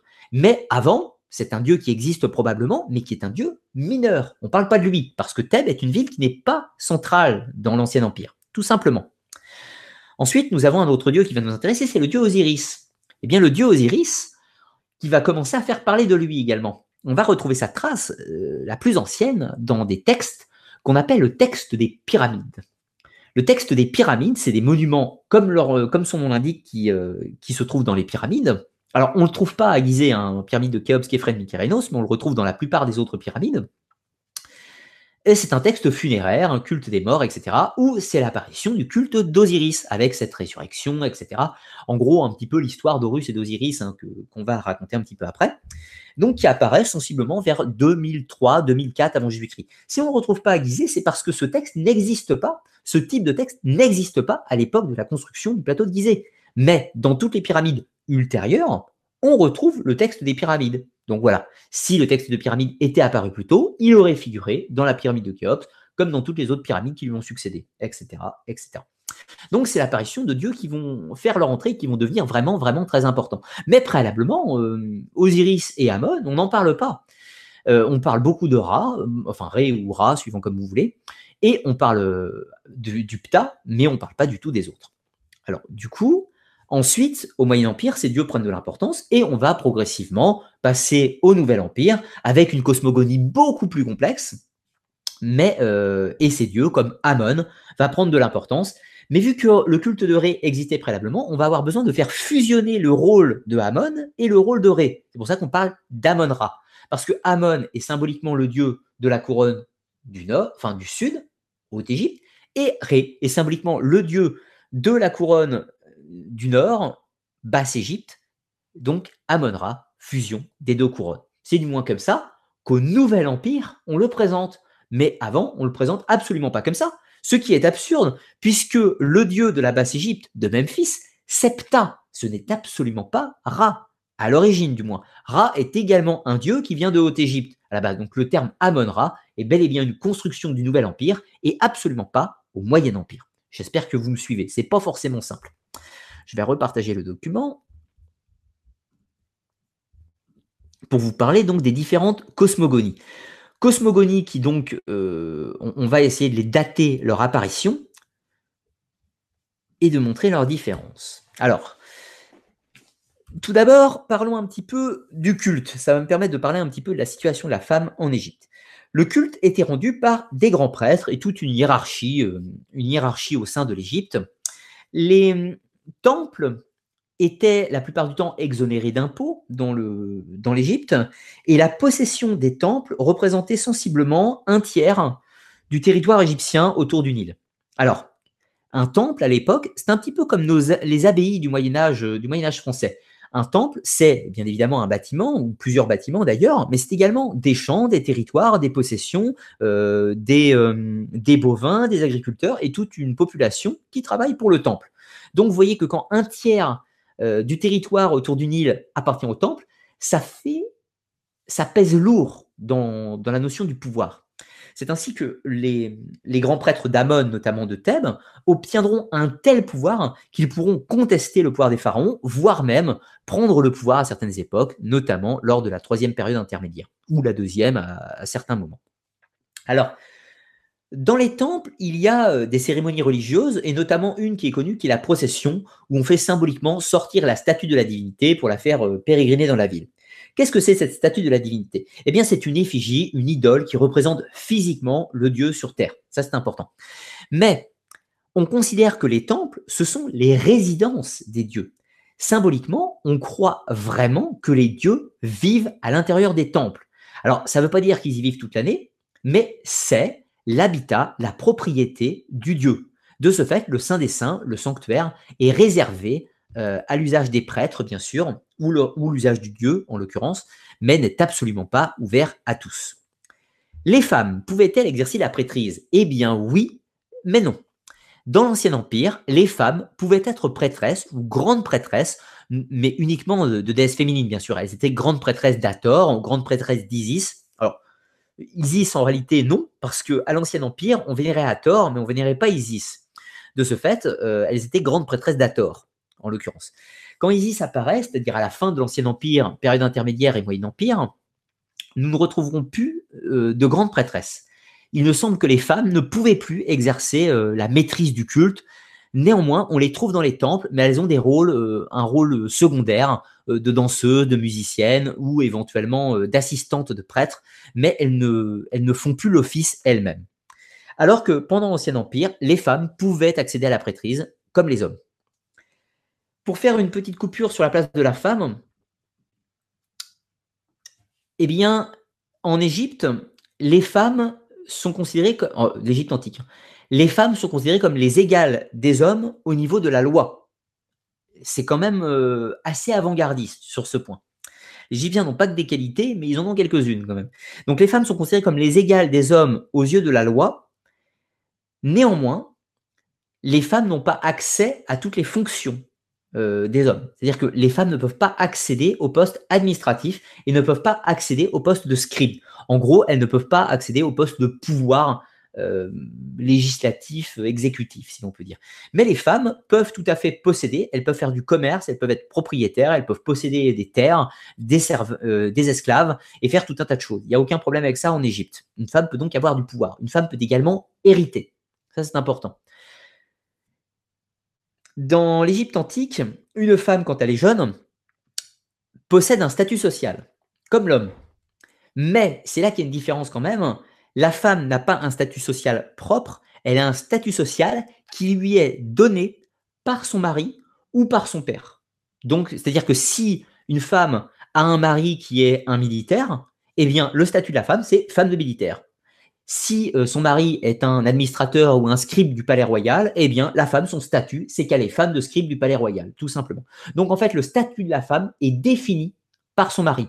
Néanmoins, elle peut faire ce qu'elle veut. Mais évidemment, son statut social va la limiter. Si elle est femme d'agriculteur, elle ne pourra pas évidemment avoir des ressources financières qui vont lui permettre d'être propriétaire terrienne et tout un tas de choses. Voilà, ça limite quand même un petit peu, mais c'est quand même mieux que l'empire acadien à la même époque, euh, de l'autre côté, en Mésopotamie. Alors ensuite, au niveau euh, du couple, eh bien, euh, à part pour les familles royales, les cas de bigamie sont très rares dans l'Égypte antique et les couples semblent monogames. Il était très gravement puni par la, enfin très gravement puni. Légalement parlant, la bigamie n'est pas interdite dans l'Égypte antique au niveau légal. En revanche, il est très mal vu au niveau social. C'est-à-dire que si un homme a des rapports avec une femme euh, sans mariage, eh bien, euh, les gens vont le regarder bizarrement et vont lui demander de régulariser sa situation parce que c'est pas bien du tout. Voilà. Donc, en gros, c'était mal vu. Et quand le pouvoir, vous connaissez le pouvoir du peuple, hein, et eh bien évidemment, la société vous regarde bizarrement, vous avez tendance à euh, vous mettre dans le moule de la société.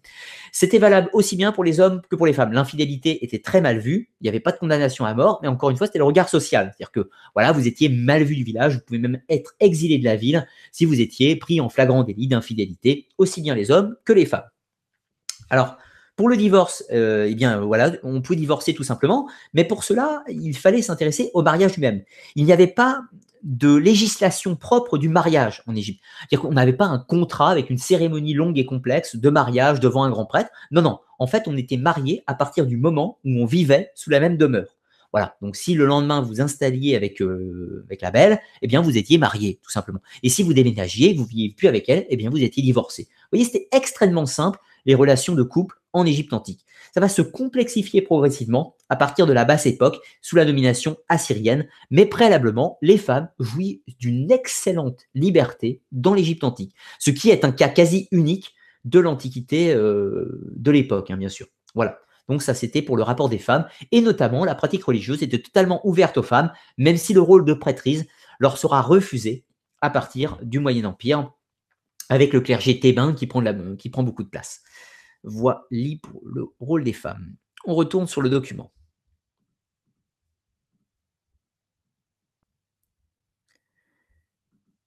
Présenté à tous, voilà. Alors, ça, c'est le temple de Médine Voici quelques exemples de temples. Vous voyez donc notamment la notion des deux pylônes gigantesques à l'entrée, là, qui sont agrémentés de deux statues en plus. Donc là, vous avez une coupe de profil avec le temple d'Isis de Philae, donc les deux pylônes gigantesques à l'entrée Vous avez une coupe du temple d'Edfou ici. On retrouve toujours les deux pylônes à l'entrée. Vous voyez devant, on voit deux obélisques qui peuvent se matérialiser également avec deux statues, comme au temple de Luxor ici. Mais on retrouve une architecture commune euh, de tous les temples. Qui, cette architecture, ce type d'architecture va naître au Moyen Empire, avec le clergé, euh, le clergé thébain en premier. Alors, voyons maintenant les principales cosmogonies donc euh, des dieux en Égypte. La plus connue est celle d'Héliopolis. Héliopolis, c'est une ville du Delta, une ville plutôt au nord en l'occurrence, qui considère que à l'origine il y avait le Noun, donc l'océan primordial. De ce Noun a émergé une divinité qui s'appelle Atum. Donc Atum, c'est le dieu soleil, mais le dieu soleil dans son infinité. Ce dieu soleil lui-même va se diviser en trois facettes, qui sont donc Atum, le soleil couchant, Ré, le soleil à son zénith, ou Ré Oracti, le soleil en mouvement, et Kepri, le soleil du matin. Cette divinité Atum va donner naissance, enfin, Ré et Kepri, vous comprenez, c'est des manifestations d'Atum, bien sûr. Atum va donner naissance à deux divinités qui sont Chou et Tefnut, l'air et l'humidité. Donc Chou, le dieu symbolique de l'air, Tefnut, l'humidité, mais qu'on pourrait matérialiser également par le dieu du feu, la déesse du feu, donc de la chaleur. Ces deux divinités vont elles-mêmes donner naissance à Nut et Geb, dieu du ciel et euh, déesse du ciel, pardon, et dieu de la terre. Ensuite, ces divinités Nut et Geb vont donner naissance à cinq divinités qui sont Osiris, Isis, Seth, Nephthys et Horus l'Ancien. Horus l'Ancien est très important, car en fait, Horus l'Ancien est le même dieu que notre fameux Horus de l'Ancien Empire et des époques prédynastiques. Le Horus, vous savez tous, le Horus tête de faucon euh, qui combat Seth, qui est le fils d'Osiris, ça c'est Horus le jeune. Mais le Horus des temps prédynastiques, c'est celui qu'on appelle Horus l'Ancien. Voilà, pour la petite différence. Alors donc, l'origine du monde commence bien sûr avec cet océan primordial et Atum, vous l'aurez bien compris, qui est le démurge. Mais il existe d'autres cosmogonies. Euh, oui, je n'ai pas précisé, la cosmogonie d'Héliopolis va apparaître sensiblement euh, au début du Moyen Empire, du moins les plus anciennes sources, donc sensiblement 2200 avant Jésus-Christ. Ensuite, nous avons l'Ogdoade d'Hermopolis. L'Ogdoade d'Hermopolis, euh, qui veut dire donc huit dieux principaux, vient de la ville d'Hermopolis, en l'occurrence du même nom, euh, c'est très différent. Cette fois-ci, vous avez toujours le Noun, l'océan primordial, qui va donner naissance à une divinité démurgique qu'on appelle Thoth, qui est le dieu du temps. Et ce dieu du temps va donner naissance à huit divinités, quatre hommes, quatre femmes, qui sont Noun, Nonet, He, Hehet, Keku et Keket, je sais c'est rigolo, Amon, Amonet, qui sont respectivement des divinités des eaux primordiales, des ténèbres, de l'instabilité ou du désordre, et de l'espace et de l'infini. Ces huit divinités vont ensemble créer une divinité unique qui sera, en l'occurrence, Atum, qu'on retrouve euh, comme préalablement, qui est le dieu du soleil et qui sera le créateur de toutes les autres choses. Alors, on a, euh, on a d'autres cosmogonies, notamment dans les villes de Memphis. Donc, dans la ville de Memphis, c'est le dieu Ptah qui émerge du néant primordial et qui va donner naissance à toutes les divinités par le verbe. Alors, la cosmogonie de Memphis date sensiblement, c'est la plus ancienne, elle date sensiblement de 2400 avant Jésus-Christ, donc c'est la plus vieille au niveau temporel. On a également la cosmogonie d'Esna, avec euh, la divinité euh, Esna, que je vous dis pas de bêtises, avec ses Net, la déesse primordiale Net. Alors cette, cette fois-ci, c'est elle qui va donner naissance au dieu principal, donc à savoir Ra en l'occurrence, mais euh, plus précisément à Ra et à Sobek, donc qui sont en fait le même dieu, mais sous deux facettes différentes. Ra, le créateur, Sobek, le destructeur. Voilà, donc vous avez plein de cosmogonies différentes. Vous avez une à Éléphantine, vous avez celle de Etana, vous avez celle de Edfou, etc., etc., qui sont plus ou moins toutes différentes avec des variantes. Ce qui est important de noter, c'est que quelles que soient ces cosmogonies, à partir du Nouvel Empire, on va retrouver une chose essentielle qui est ce qu'on appelle l'énéade.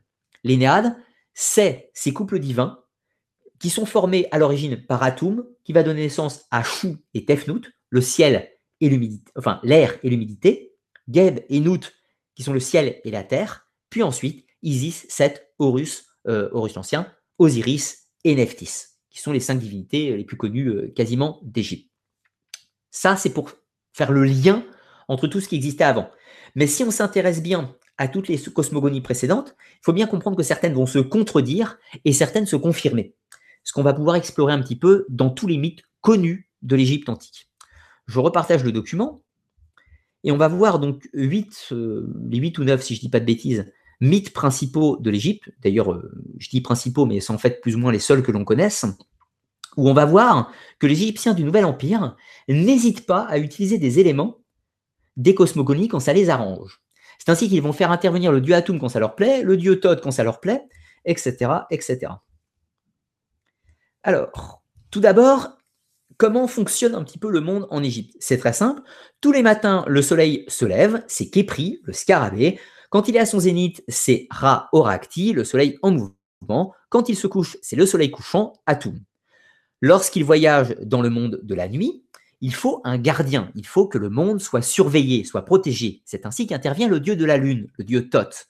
Le dieu Thoth a été créé par qui? Eh bien, les Égyptiens vont répondre différemment suivant les cosmogonies.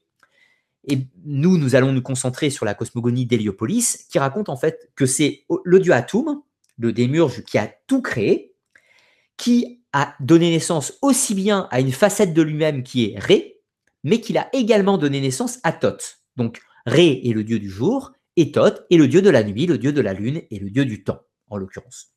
Si on s'intéresse à Hermopolis, à l'Ogdoad d'Hermopolis, eh bien Thoth est le dieu à l'origine de toute chose, il est le démurge de tout, donc de ce fait on le trouve déjà. Mais du coup, ça ne correspond pas avec un simple dieu nocturne. S'il est tout, il est aussi bien là le jour qu'est la nuit. Là, on est dans des débats théologiques. Donc, dans la cosmogonie d'Héliopolis, la plus connue, Thoth est le dieu de la nuit, le dieu de la lune. Alors, le premier grand mythe connu, c'est l'histoire de la barque du soleil. Au moment de la création, donc Atum a créé l'univers, etc., etc. Mais quand il a lui-même émergé du néant primordial, une autre divinité en est sortie.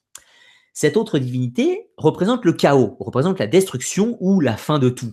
Alors qu'inversement, le dieu Ra, enfin le dieu Atum, excusez-moi, représente l'infini, même si le mot infini n'existe pas dans la langue égyptienne. Donc en fait, on dit que le dieu Atum représente les temps, euh, le, temps pendant des millions, des millions, des millions, des millions et des millions d'années. Mais le mot infini n'existe pas. Apophis, inversement, est issu euh, des résidus de la naissance de de, pardon.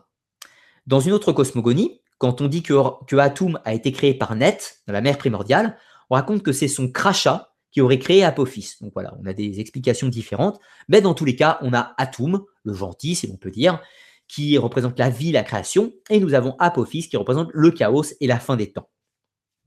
Tous les jours, le serpent Apophis tente de vaincre le dieu soleil, d'avaler la barque du soleil, d'avaler le soleil si vous préférez, et tous les jours, le dieu Ra doit combattre le serpent du chaos, euh, le dieu Ra. Le dieu Atum, je vais y arriver, va devoir combattre le serpent du chaos. Mais il se trouve que le dieu Atum faiblit de jour en jour. Il faiblit chaque jour, il est un petit peu plus faible. Et ce qui fait que les temps vont passer, et un jour, dans des temps immémoriaux très lointains, le serpent Apophis finira par dévorer la barque du soleil et va avaler toute la création. Mais, et c'est là que ça devient très intéressant, et c'est là cette différence entre Atum et Ré. Atum est l'être qui représente euh, qui a émergé du chaos et qui est père de toute la création. Mais il a créé Ré, il a créé Képri, qui sont en fait des manifestations de lui-même, mais qui sont également lui-même. Alors c'est là que ça devient très complexe, parce que Ré est Atum, mais Atum a créé Ré. C'est bizarre. Donc, par exemple, quand les dieux vont, discuter avec les autres dieux, quand, quand euh, Horus et Seth vont parler aux dieux, ils vont parfois parler à Ré et parfois parler à Atum et ils ne disent pas la même chose, etc. Donc vous comprenez que les, les noms des dieux représentent aussi des fonctions et sont totalement interchangeables suivant les situations. C'est extrêmement complexe. Donc, quand le serpent Apophis euh, avalera euh, toute la création, eh bien, une nouvelle création naîtra après celle-ci, tout simplement. Voilà. Mais le dieu Atum, donc qui combat, euh, qui combat, qui combat Apophis, perd des forces de jour en jour et au fur et à mesure, il va euh, demander l'assistance des autres dieux, mais on en parlera un petit peu plus tard. Le deuxième conte qui est très important, donc Thoth est le jeu du temps. Thoth est le dieu du temps, donc le dieu qui règne sur la nuit. En gros, il faut comprendre qu'il règne quand le dieu Atum n'a pas de vue sur le monde. Donc il règne dans le moment où euh, Atum ne voit rien. Même si je vous dis une bêtise en réalité. Parce que je vous dis Atum depuis tout à l'heure. Atum, il est le démurge créateur de toutes choses. Et le soleil du jour, c'est Ra. C'est Ra, le dieu du soleil à son zénith, qui est pris le soleil du matin, et Atum, le soleil du soir. Mais Atum, le soleil du soir, c'est également Atum, euh, le démiurge créateur de toutes choses. Donc c'est compliqué, vous en conviendrez. Vous pouvez interpréter comme vous voulez. Je ne fais que vous énumérer les faits de la mythologie égyptienne. Donc, Thoth, le dieu du temps, règne sur la nuit et sur le temps, le temps et la lune, et il peut faire des actions sans que Ra le voie, mais pas sans qu'Atum le voie, si vous suivez la logique. Donc, un jour, le dieu euh, Ra, en l'occurrence, ne veut pas que euh, la déesse euh, du, ciel, Nout, et le dieu de la terre, Geb, s'unissent. Ils sont très amoureux ils aimeraient bien avoir des enfants, mais ils ne peuvent pas s'unir parce que le personnage que vous voyez au milieu, là, c'est le dieu Atum, ou le dieu Ra, si vous préférez. Et il les sépare. Il fait qu'ils ne peuvent pas se rejoindre. Sur le côté, vous avez euh, Tefnout et Chou hein, sur les côtés, mais qui sont moins importants dans cette histoire-là. Mais bon, dans tous les cas, Nout aimerait bien avoir des enfants, et pour cela, elle se rend chez le dieu du temps, lui demandant un peu de temps pour pouvoir faire des enfants. Le dieu Thoth, dans sa grande préscience, lui propose un jeu. Si jamais euh, Nout gagne, Thoth lui accordera le temps nécessaire pour créer des enfants. Mais si jamais elle échoue, Nout devra euh, lui, comment dire, lui accorder ce qu'elle a de plus précieux. Évidemment, Thoth est le dieu du temps, le dieu de l'espace et tout un tas de choses. Il ne peut pas perdre. Euh, il ne peut pas perdre. Donc, il finit par gagner. Alors, du coup, il demande à, à Nout de lui offrir son temps à elle, une partie de son temps à elle. Et ce temps, Thoth, dans sa grande préscience, va lui accorder cinq jours où elle ne sera pas visible à la vue de Ra qui ne pourra donc pas lui, enfin, qui ne pourra donc pas lui empêcher de procréer. C'est donc pour cela, avec ces cinq jours hors de la vue de Ra, que Nout, avec son mari Geb, vont pouvoir enfanter les cinq dieux Osiris, Isis, Seth, Nephthys et Horus l'Ancien. Donc c'est bel et bien Thoth qui est l'architecte indirect de la naissance des grands dieux. Même si vous l'aurez bien compris, Ra ne peut pas voir cet acte se faire, mais Atum, qui est le démurge de toutes choses, peut le voir, bien sûr. Ensuite, le dieu euh, Atum, voyant euh, la création accomplie, décide de se retirer dans le ciel. Il décide de se retirer dans le ciel et de laisser la gouvernance de la terre à ses enfants. C'est ainsi qu'il va léguer le trône à son fils aîné, si l'on peut dire, à savoir Chou, le dieu de l'air. Le dieu Chou va régner pendant quelque temps sur la terre, mais il va devoir affronter les hordes des légions du chaos d'Apophis, car le démon Apophis essaie de dévorer la barque du soleil tous les soirs, mais en plus de ça, il a envoyé ses légions sur la terre afin de détruire le monde. Et c'est donc le dieu Chou qui va les combattre. Donc nous sommes dans des temps euh, archaïques primordiaux où le dieu Chou, avec l'assistance euh, des hommes et des autres dieux, va combattre le serpent Apophis.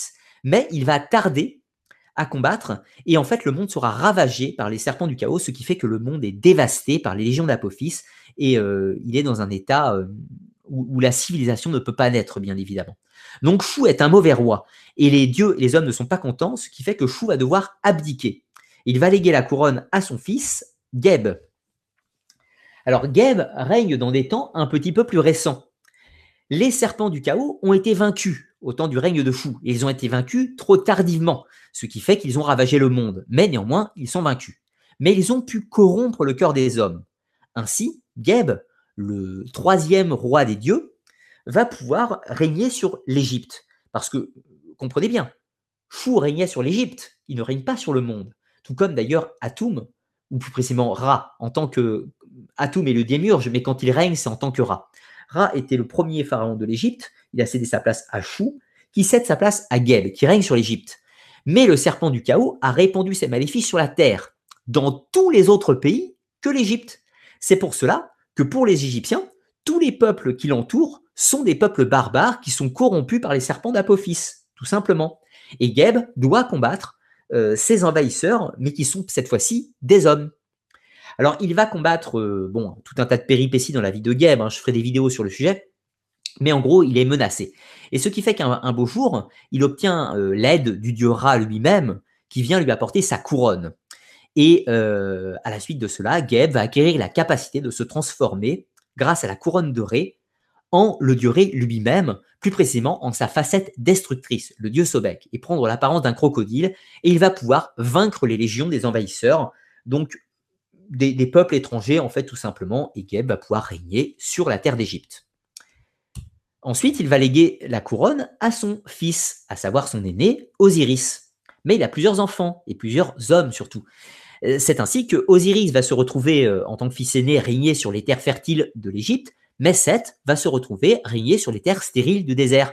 En réalité, comprenez, sur les tribus étrangères, sur les tribus nomades. Osiris est le dieu de la civilisation. C'est le dieu qui va apporter les connaissances de l'agriculture, enfin qui va donner la connaissance de l'agriculture aux hommes, qui va donner les connaissances des métaux, qui va donner la connaissance de la prêtrise et des pouvoirs magiques. Préalablement, du temps du règne de Geb, les hommes avaient appris la révérence envers les dieux, la religion, mais ils n'avaient pas encore développé la civilisation. C'est ce qui commence uniquement avec Osiris. Donc Osiris, je ne vais pas vous faire toute la légende, va se faire tuer par son frère Seth, il sera découpé en plusieurs morceaux, sa femme et sa sœur ainsi qu'Anubis vont reconstituer le corps, Isis va utiliser sa magie pour lui redonner la vie avec l'aide d'Anubis, mais néanmoins c'est uniquement son esprit qui revient à la vie et pas son corps, elle va donner naissance à Horus, son fils, qui va combattre Seth par la suite. C'est donc, euh, voilà, oui, petite histoire avant. Vous avez euh, remarqué depuis tout à l'heure que Geb et Nout avaient eu plusieurs enfants. Osiris, Seth, Isis et Nephthys. Isis est mariée avec Osiris, Nephthys est mariée à Seth. Mais il y a aussi Horus l'Ancien. Et voyez-vous, quand, euh, Osiris a été euh, tué par Seth, la couronne d'Égypte devait passer dans d'autres mains. Nous sommes dans une époque de troubles, d'anarchie, en fait, si vous préférez. Et euh, bien sûr, Seth n'est pas le seul prétendant au trône. Il y a également Horus l'Ancien.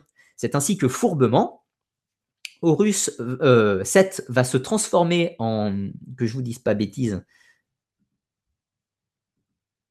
Seth va se transformer en un animal qui est, alors, euh, qui est le porc, si je ne dis pas, qui est le cochon, et il va donner un violent coup à Horus l'Ancien et lui faire perdre un œil. C'est pour cela que le porc était un animal euh, maudit en Égypte à l'époque. Et c'est plus tard le dieu Thoth, le dieu de la magie, qui va confectionner un œil au dieu Horus l'Ancien afin de lui redonner la vue. Mais Horus l'Ancien n'a pas d'aspiration à régner sur l'Égypte. Donc il laissera euh, la guerre de succession entre les mains de Seth, l'autre fils, enfin l'autre frère euh, d'Osiris, et du fils d'Osiris, le dieu Horus. Alors pareil, je ne vais vous épargner toute la légende, j'ai fait une vidéo sur le sujet, mais après de nombreux affrontements, de nombreuses querelles, euh, de nombreuses délibérations des dieux, le dieu russe finira par être, euh, par être nominé comme successeur d'Osiris à la couronne d'Égypte et deviendra le cinquième roi d'Égypte après Ra, Chou, Geb, Osiris, et c'est donc le tour d'Horus. Horus sera le dernier dieu à régner sur l'Égypte, car d'après la mythologie, on raconte qu'après Horus, il va donner la suzeraineté de l'Égypte aux hommes, car lui-même a rejoint le reste de l'Énéade, le reste des dieux, dans les cieux, et donc la couronne est passée aux mains des hommes, tout simplement. Et en fait, on considère que le premier pharaon, Ménès, reçoit sa couronne de Horus, et qu'il est le premier pharaon à régner après Horus. Mais cela est très très compliqué, parce qu'en réalité, on arrive à un problème. Ces histoires d'Horus, d'Osiris, de Seth, etc., apparaissent au tout début du Moyen Empire, longtemps après les événements. Donc, il est tout à fait, comme beaucoup d'Égyptiens le pensaient à l'époque, ce n'est que nous autres qui avons fait les séparations. Mais pour un Égyptien du Moyen Empire, le premier pharaon, Ménès, ou Namer, c'était Osiris. C'était Osiris, tout simplement, ni plus ni moins. Et puis tous les successeurs de Ménès portent le titre de Hor, qui veut dire Horus, donc le combattant, et euh, seront symboliquement représentants euh, d'Horus, donc de Dieu. Donc les pharaons du Moyen Empire considèrent en effet qu'ils descendent des dieux, qu'ils ont hérité la suzeraineté du royaume d'Égypte des dieux, parce qu'ils ont utilisé des figures humaines qu'ils ont divinisées pour leur donner des archétypes divins à l'époque du Moyen Empire ce qui est propre à cette époque, puisqu'avant, ça n'existait probablement pas. Les anciens dieux, qui existaient déjà nominativement, ont été incorporés pour créer cette cosmogonie, et on a divinisé certains personnages comme de glorieux ancêtres, leur donnant un rôle à jouer dans ce schéma divin cosmogonique. Ce qu'on marque en fait, Osiris est le dieu de la civilisation. Or, symboliquement la civilisation, c'est Ménès, c'est l'apparition de la dynastie Tinite et de l'Empire égyptien. Donc Osiris, civilisation, Ménès, Empire égyptien, c'est le même personnage, symboliquement. Préalablement, avant Osiris, ont régné Geb et Chou. C'est les époques pré-dynastiques, proto-dynastiques, l'époque du néolithique, l'époque où il n'y avait pas encore de civilisation unifiée dans ces territoires, que c'était le chaos complet tout simplement. La mythologie raconte d'une façon subtile des événements anciens d'une façon allégorique tout simplement. Et nous allons pouvoir continuer. Alors, reprenons le document, si ça veut bien se partager. Alors, allons un petit peu plus loin. Voilà. Alors maintenant, autre petite histoire du vol du nom de Ra. Donc, cette septième légende égyptienne. Lors de la guerre de succession entre... Enfin, lors de la guerre de succession. Quelque temps après le meurtre d'Osiris, quelque temps après qu'Isis l'ait ressuscité euh, pour donner vie à Horus, Seth, fourbement, ayant peur qu'Horus euh, réclame la couronne, lorsqu'il est encore enfant, Seth se transforme en scorpion et vient une nuit et blesse mortellement Horus d'un poison inconnu. Or, il se trouve que Isis, bien sûr, veut sauver son fils. Horus est condamné à mourir et Isis essaye de le soigner avec sa magie. Elle échoue. Elle demande au dieu Thoth, le dieu de la magie, des arts et du temps, de le soigner. Mais ce dernier échoue, mais lui révèle que seul le dieu Atum, le dieu suprême, pourrait le sauver. Alors, c'est ainsi que, enfin, le, dieu Ra, si vous préférez, puisque c'est en tant que dieu régnant, pas en tant que démiurge créateur. Alors, c'est ainsi qu'Isis va demander au dieu Ra de l'aider à sauver Horus. Mais le dieu Ra euh, dit qu'il a autre chose à faire, il doit s'occuper à vaincre le servant Apophis tous les jours, il n'a pas le temps de s'occuper d'Horus. C'est ainsi que Isis décide de faire un pacte sur, euh, enfin un pacte, elle fait toute seule son pacte, mais en gros, elle s'engage à sauver son fils, quitte à ce que toute la création soit détruite. Et c'est ainsi qu'en fait, lors du combat contre Ra et Apophis qui a lieu, Isis, avec sa magie, va enchanter le serpent, lui octroyer des forces afin de, euh, comment dire, de lui donner quelque chose de victoire. C'est ainsi que le serpent Apophis, pour la première fois depuis leur début de leur combat qui date de millions d'années, va réussir à blesser le dieu Ra. Le dieu Ra réussit à l'emporter, mais néanmoins il a été blessé. Et dans son état, il ne pourra pas combattre le lendemain contre, euh, il ne pourra pas combattre le lendemain euh, contre le serpent. Ra, bien sûr, fait appeler tous les dieux afin d'essayer de le soigner. Aucun, enfin tous les dieux essaient leur pouvoir magique afin de le soigner, mais aucun ne réussit. Isis vient comme tout le monde, elle essaie ce pouvoir magique, trois bricoles, etc. Elle n'y arrive pas. Mais lui dit doucement à l'oreille qu'elle lui dit Seul ton nom secret pourrait euh, me permettre d'avoir les pouvoirs suffisants pour te sauver. Car dans l'Égypte antique, le nom représente le pouvoir des choses. Connaître le nom secret de quelque chose, c'était connaître son pouvoir, et donc se l'approprier d'une certaine façon. C'est ainsi que tous les dieux ont un nom, mais en réalité, ils ont un nom caché, un nom secret, qu'aucune personne ne connaît.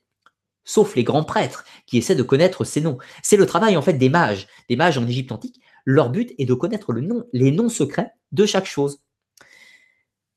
C'est ainsi que Isis donc, dit à Ré qu'il lui faut son nom secret. Ré, bien sûr, ne veut pas accepter. Mais euh, forcé de constater que si jamais il n'est pas soigné, eh bien, euh, il ne pourra pas gagner contre le serpent du chaos. C'est ainsi qu'il finit par révéler son nom secret à Isis, qui immédiatement soignera, et après, par soigner son fils Horus, qui pourra succéder à son père par la suite.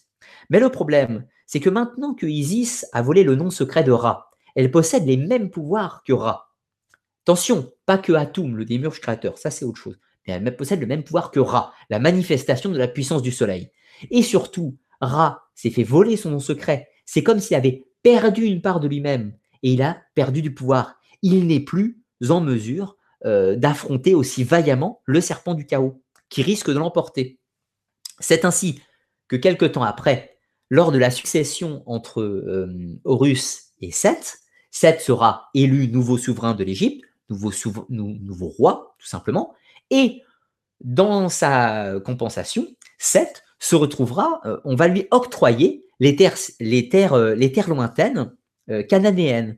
Alors ça, c'est intéressant parce que symboliquement, on va marier, marier le dieu Seth en dédommagement de ne pas avoir eu la couronne d'Égypte, on va le marier symboliquement aux déesses Astarté et Anat, qui sont des déesses phéniciennes. Ça, c'est intéressant. Parce que du coup, c'est des déesses étrangères. Et on est au Nouvel Empire quand on écrit tous ces textes. Donc on voit bien que les Égyptiens utilisent, avec la géopolitique de leur époque, ils intègrent tout à fait les dieux étrangers dans leur panthéon. Et symboliquement marient un de leurs dieux à des dieux, déesses étrangères. Parce qu'ils contrôlent la région déjà. Et puis parce que ça permet au peuple vassalisé de se sentir un peu inculqué aussi, dans, intégré dans le monde égyptien. Mais autre chose également, Ra, lors de la succession, avait toujours favorisé Seth, alors qu'Isis avait toujours favorisé son fils Horus, bien évidemment. Et il se trouve qu'à la fin, eh bien, c'est Horus qui l'a emporté. Et donc Ra va appeler le dieu Seth à l'accompagner euh, sur la barque du soleil pour combattre le, le serpent du chaos. Et c'est ainsi, à cette époque-là seulement, que, que Seth pourfend avec sa lance, la lance de Ra, le serpent du chaos tous les jours. Car auparavant, Seth n'était pas du tout sur la barque du soleil. C'est à partir de son échec à la succession euh, du trône d'Osiris qu'il combat tous les jours le serpent du chaos, ainsi que d'autres divinités qui assistent progressivement. Si les dieux progressivement remontent dans le monde des cieux, c'est pour combattre le serpent du chaos qui est de plus en plus puissant, et les dieux sont de plus en plus faibles, tout simplement. C'est pour ça qu'ils ont laissé la terre aux hommes, en fait, tout simplement. Voilà. Allons un petit peu plus loin.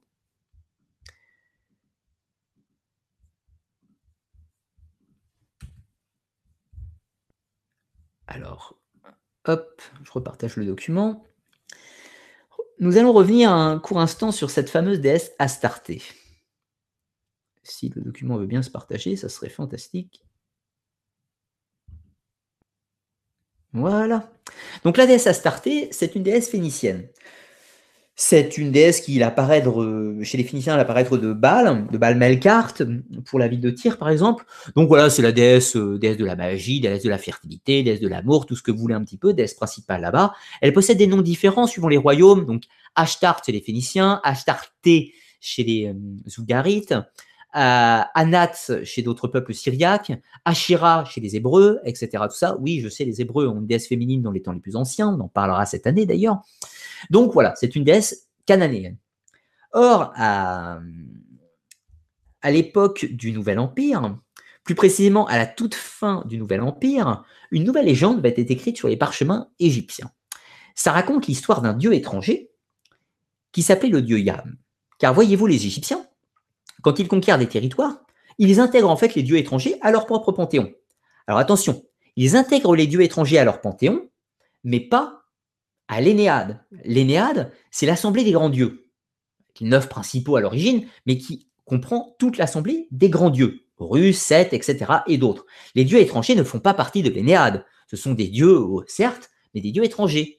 C'est comme la population égyptienne. L'Énéade des dieux représente le peuple égyptien.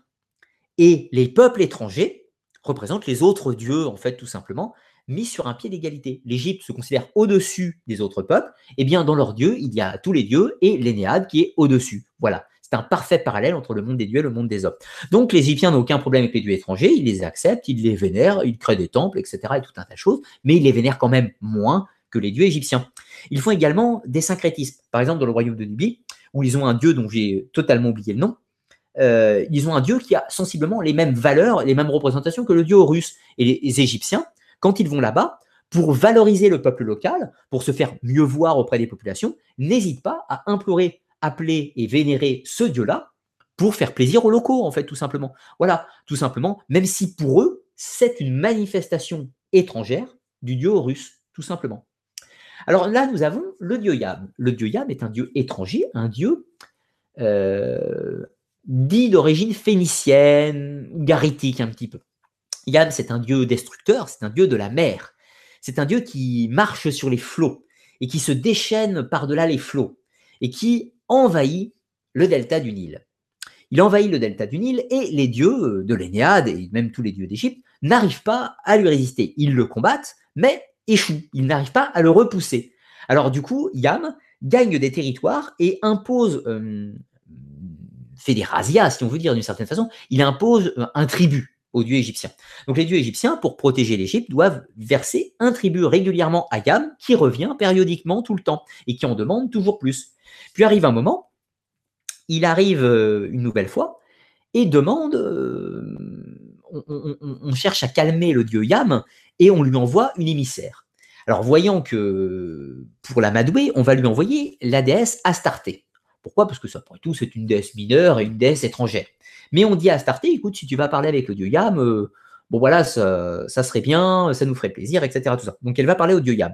Le dieu Yam est subjugué par la beauté de la déesse Astarté. vous voyez l'ironie, hein. c'est en fait une déesse phénicienne avec un dieu phénicien qui parle en Égypte, dans le delta du Nil. Ça, c'est important.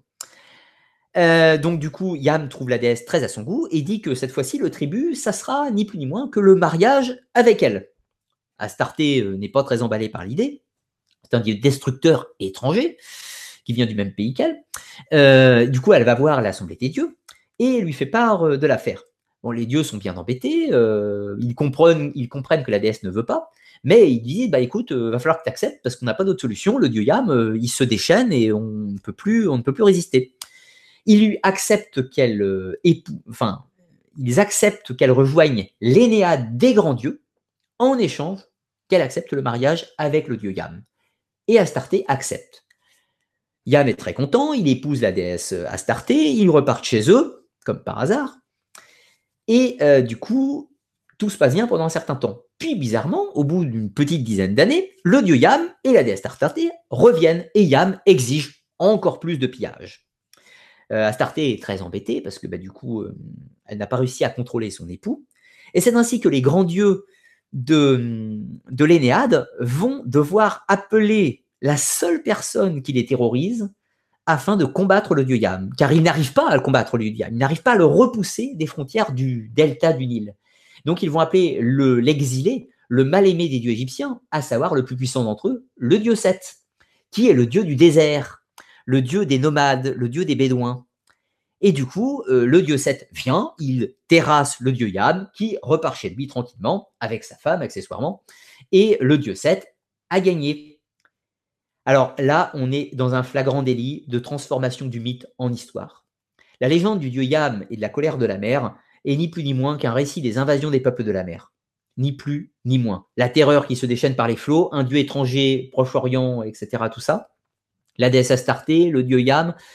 Et ce qui est intéressant, c'est l'appel du dieu Seth. On appelle, en gros, les guerriers du désert pour combattre les peuples de la mer. Qu'est-ce qui s'est passé? Eh bien, juste après les invasions des peuples de la mer, c'est la troisième période intermédiaire, c'est les seigneurs de guerre berbères qui vont régner sur l'Égypte, les seigneurs libyques berbères. Donc en gros, on avait appelé le dieu Seth et il est resté sur le trône, si on veut. La mythologie est riche de d'allégories historiques, si on peut dire. Le récit du Diam est un récit plus récent qui date à peu près de l'an 1000 hein, dans ses eaux, mais encore une fois, on est dans, dans une construction euh, mythologique. Alors, du coup, je vais rapidement euh, finir le document avant de prendre vos questions après. Alors ensuite, en Égypte, on a toute une littérature, une funéraire. Les Égyptiens sont obsédés par la mort, et depuis les temps les plus anciens.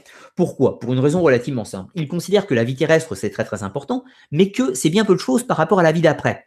Sur Terre, nous allons passer une période, 30 ans, 50 ans, peut-être 70 ans, peut-être 80 pour les plus chanceux. Et puis, euh, et puis après, c'est l'éternité. Donc il valait mieux s'assurer l'éternité que s'assurer 70 ou 80 ans sur Terre. C'est ainsi que les Égyptiens, très tôt, ont développé euh, une vision de la mort, une vision euh, funéraire, dans le but de s'assurer une meilleure vie après la vie, si on peut dire. Alors, ces rites funéraires, on les voit apparaître euh, avec l'enterrement, bien sûr, et les mastabas, tout ça, dans les temps les plus anciens. La divinisation du roi se répand un petit peu à tous. On considère que l'esprit humain, c'est-à-dire qu'on appelle le bas chez l'Égyptien, le bas va pour but de remonter dans une sorte d'autre monde un peu divin, on veut dire, et le l'âme, le cas, est son véhicule, son véhicule pour la vie d'après. Alors là, je simplifie à l'extrême, vous vous en doutez bien. On détaillera tout ça si vous avez des questions. Donc, on va retrouver cette vision de la vie d'après et donc du déplacement du cas et du bas et des monuments qui deviennent de plus en plus somptueux avec les pyramides et autres monuments funéraires par la suite.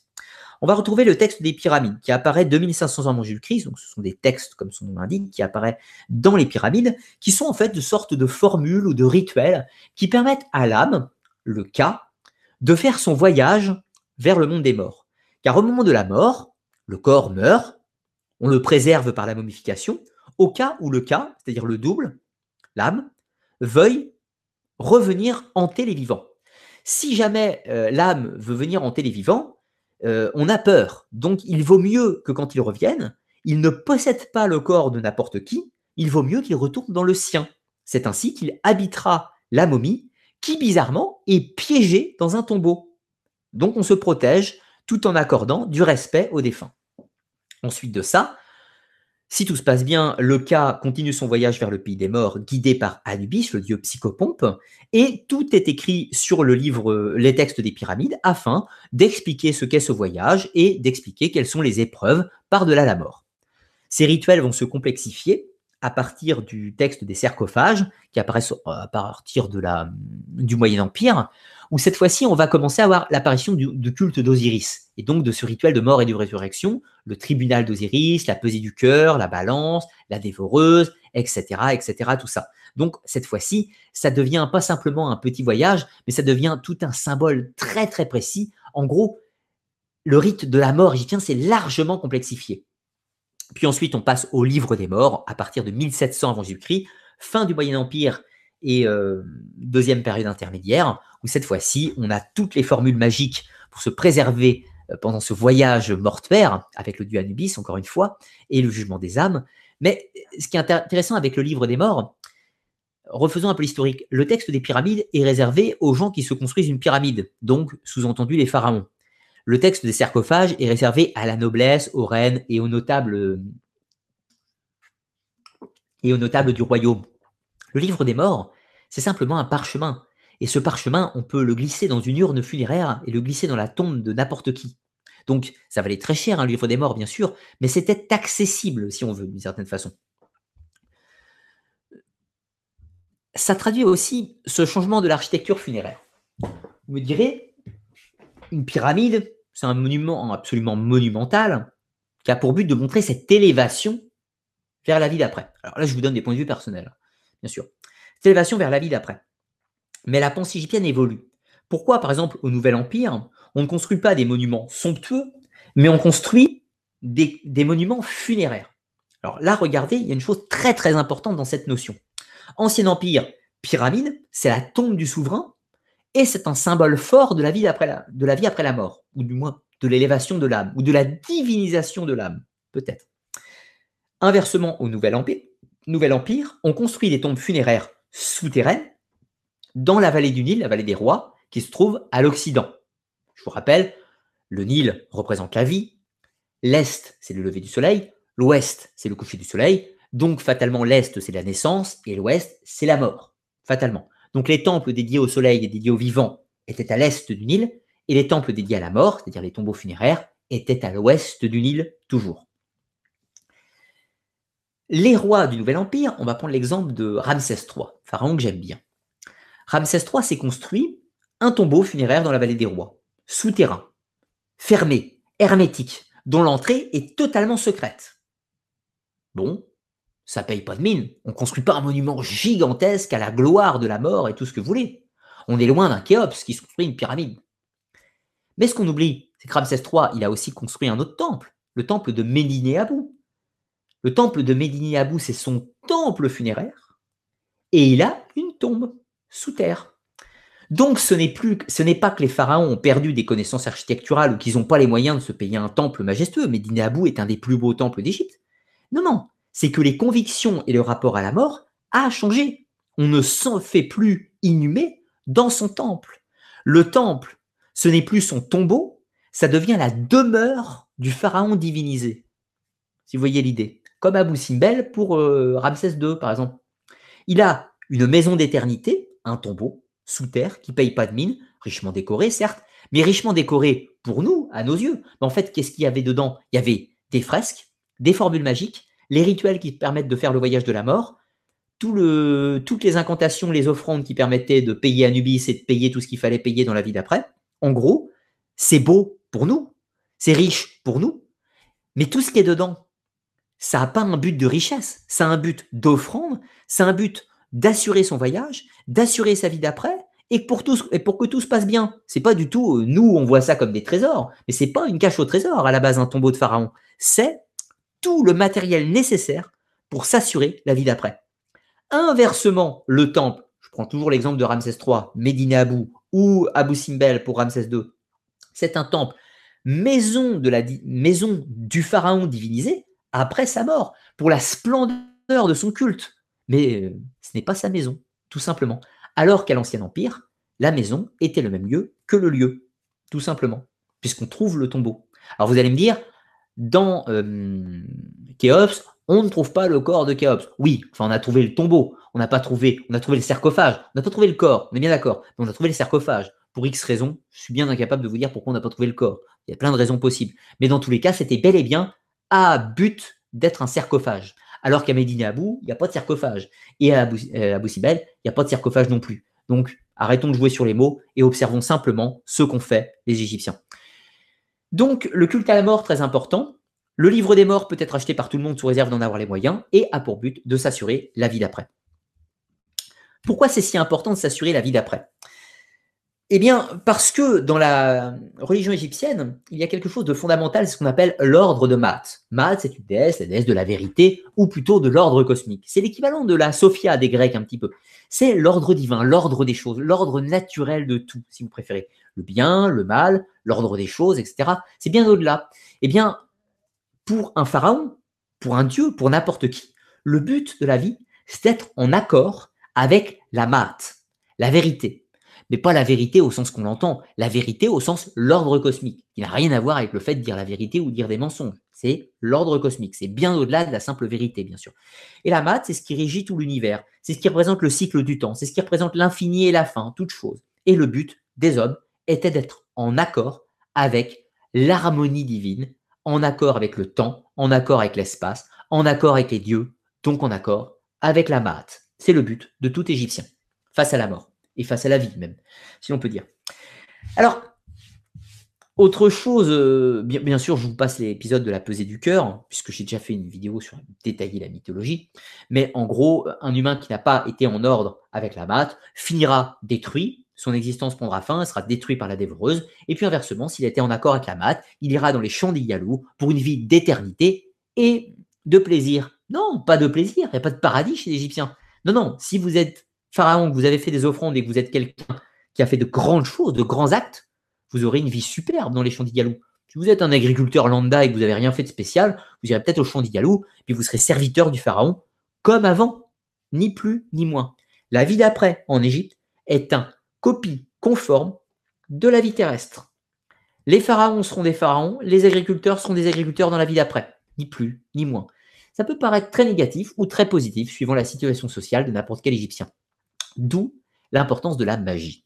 Car le but de la magie ou de la religion, c'était de s'assurer une meilleure place aussi dans les champs d'Yalou, ou parfois, euh, primairement, d'avoir plus de choses dans la vie terrestre. Comment fonctionne la magie égyptienne? Eh bien, c'est simple, en fait. Ça fonctionne comme la religion. Dans la religion, on fait des processions, mais symboliquement, les processions ont pour but de jouer les scènes, les scènes épiques de la cosmogonie égyptienne, qu'on a raconté tout à l'heure, en fait, symboliquement. La magie, c'est la même chose. On reproduit des actes divins. En fait, on fait du mimétisme. Dans la magie, on va faire une effigie de la divinité, on va la briser dans le but d'obtenir un effet. Ou on va faire une effigie, on va lui faire des offrandes. Ou on va euh, écrire le nom des noms divins d'une divinité sur soi, afin de matérialiser le pouvoir de la divinité en soi. Donc en fait, tous les actes de magie ou de rituel en Égypte antique représentent à jouer des scènes, comme du théâtre, des personnages divins de rejouer le rôle, en fait, tout simplement. Un petit peu comme dans les cultes à mystère de l'Antiquité grecque plus, récente, si l'on peut dire, tout simplement. Voilà pour l'art de la magie chez les Égyptiens. La religion, euh, la médecine. Vous allez me dire qu'est-ce que la médecine a à voir avec la religion? Eh bien tout, parce qu'en fait, elle n'était pas séparée, elle n'était pas séparée de la religion. L'Égyptien avait une bonne connaissance de la médecine. Il pratiquait euh, beaucoup d'interventions médicales. Attention, uniquement interventions externes. C'est-à-dire qu'il ne faisait pas de chirurgie interne du corps. Il soignait tous les effets externes. il soignait les os, il soignait les plaies, il soignait tout ça. Mais il n'ouvrait pas le corps pour faire des trucs à l'intérieur. On est bien d'accord. Néanmoins, il avait une bonne connaissance de l'anatomie, des veines, des artères et euh, du circuit du souffle et du sang. Donc, du coup, ça leur permettait d'avoir de bons résultats à niveau médical et rapidement d'augmenter leur population. Néanmoins, tous les actes médicaux étaient accompagnés de formules magiques et de formules odieux.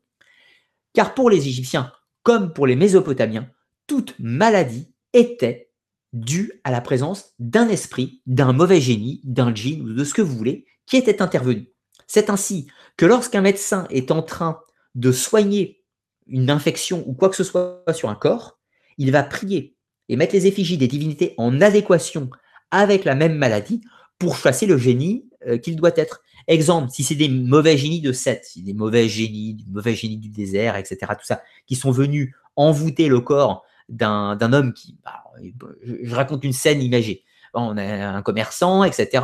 Il va faire du commerce avec les Bédouins. Il revient, il a une méga grosse grippe. Bon, eh bien, on va dire, il a très probablement été maudit par les peuples bédouins du désert, déjà vu comment ils sont méchants à cette époque. Je rappelle, les Égyptiens n'aiment pas les étrangers, donc forcément, ils ont une mauvaise image d'eux.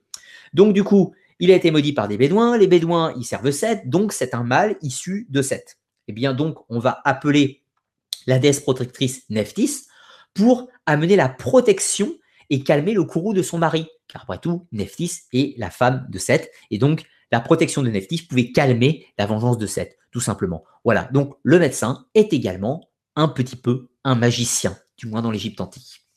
Voilà pour euh, les grandes lignes un petit peu de, l'histoire et des mythes d'Égypte. Maintenant, je vais répondre à vos questions. Donc, euh, bah, je vais, poser, euh, vais répondre aux questions qui ont déjà été posées. Et puis, je vais répondre aux autres que vous avez éventuellement rajoutées rajouté par la suite.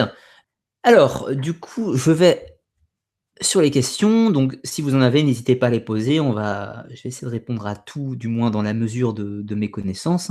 Je vous rappelle que je ne connais pas tout, donc quand je ne sais pas, je vous dis que je ne sais pas. Alors, question de Hanks. Comment étaient équipées les armées égyptiennes? Alors, déjà, première réponse, ça dépend des époques.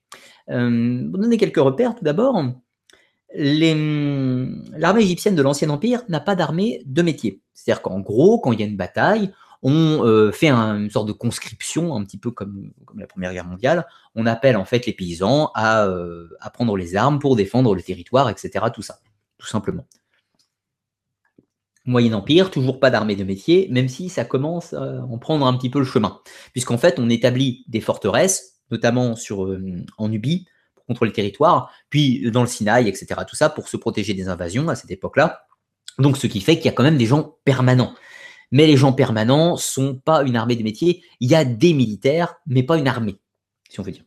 L'armée de métier n'intervient qu'à partir du Nouvel Empire, où là, il y a vraiment une armée de métier. On considère à peu près qu'au Nouvel Empire, l'Égypte peut aligner 40 000 hommes de façon permanente. Voilà, en gros. Donc, quand même du monde. Le, le cheval, les chevaux, ne seront pas introduits en Égypte avant quasiment que je ne dise pas de bêtises, je crois que c'est 1500 avant Jésus-Christ. Donc c'est récent. Donc avant, il n'y a pas de cavalerie montée. Donc il n'y a pas de chars non plus. Les chars font leur apparition. Alors je vous dis 1500, je crois que c'est 1007. On ne va pas dire de bêtises. Mais en gros, à l'époque, euh, le char de combat, donc euh, à la fin du Moyen Empire, oui, oui, que je dise pas de bêtises, c'est oui, non, si, c'est ça. Le cheval intervient juste après, enfin à l'époque des Ixos, parce que les Ixos arrivent avec des chevaux, justement, et les Égyptiens n'en ont pas. Et donc après, ils intègrent ça à l'armée égyptienne. on a les chevaux qui apparaissent après l'invasion des Ixos, et au Nouvel Empire, il y a les chars de combat. Donc les chars de combat, euh, pourquoi? Parce que les euh, Égyptiens ne font pas de combat monté. C'est-à-dire qu'il n'y a pas un type sur un cheval avec un arc ou une lance, c'est un type sur un char avec deux chevaux ou trois éventuellement en train de tirer à l'arc ou à la lance. Une chose très intéressante, je ne peux pas vous montrer ici parce que je ne peux pas mettre debout, mais euh, ça, c'est des récits qu'on a de Toutmosis 3. Quand euh, il combat Toutmosis sur son char, il enroule en fait les lanières du cheval autour de sa taille. Donc c'était comme ça qu'on lui a appris, bien sûr. Et ce qui fait qu'il avait ses deux mains pour combattre. Donc en fait, vous imaginez les gaillards quand même qui contrôlaient un char avec deux gros chevaux devant, simplement avec les mouvements du corps et du bassin, et qui avaient leurs deux armes pour tirer à l'arc et tout un tas de trucs. C'était euh, de sacrés bonhommes. Les chars de combat étaient dirigés uniquement par les, aristocrates. Donc uniquement les aristocrates, le, peuple ne pouvait pas euh, avoir les chars de combat.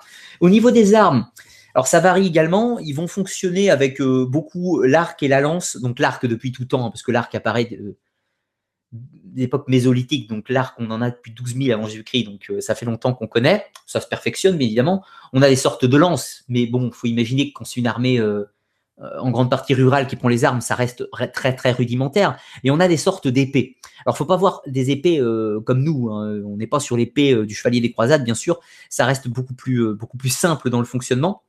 On a des épées courbes aussi, comme les kopèches. Kopèches, c'est une sorte d'ancêtre du cimetière un petit peu, qui, sont utilisés. Mais tout ce qui est épée, c'est quand même plutôt les aristocrates hein, qui possèdent ça. Et puis ça se perfectionne encore une fois au fur et à mesure du temps. La grosse difficulté de l'Égypte, et c'est ce qui fait qu'ils n'auront pas de suprématie militaire contre les Hittites notamment, c'est clairement c'est des mauvais, euh, c'est des mauvais en métallurgie. Ce qui fait qu'ils auront toujours un cran de retard sur les Hittites au moment où ils sont à l'âge du, au moment où le monde passe à l'âge du fer, par exemple, les Égyptiens sont encore au bronze. Alors, ils importent du fer, bien sûr, mais ils ne font pas eux-mêmes. Donc, c'est-à-dire qu'ils sont obligés de se procurer des armes, notamment des étrangers.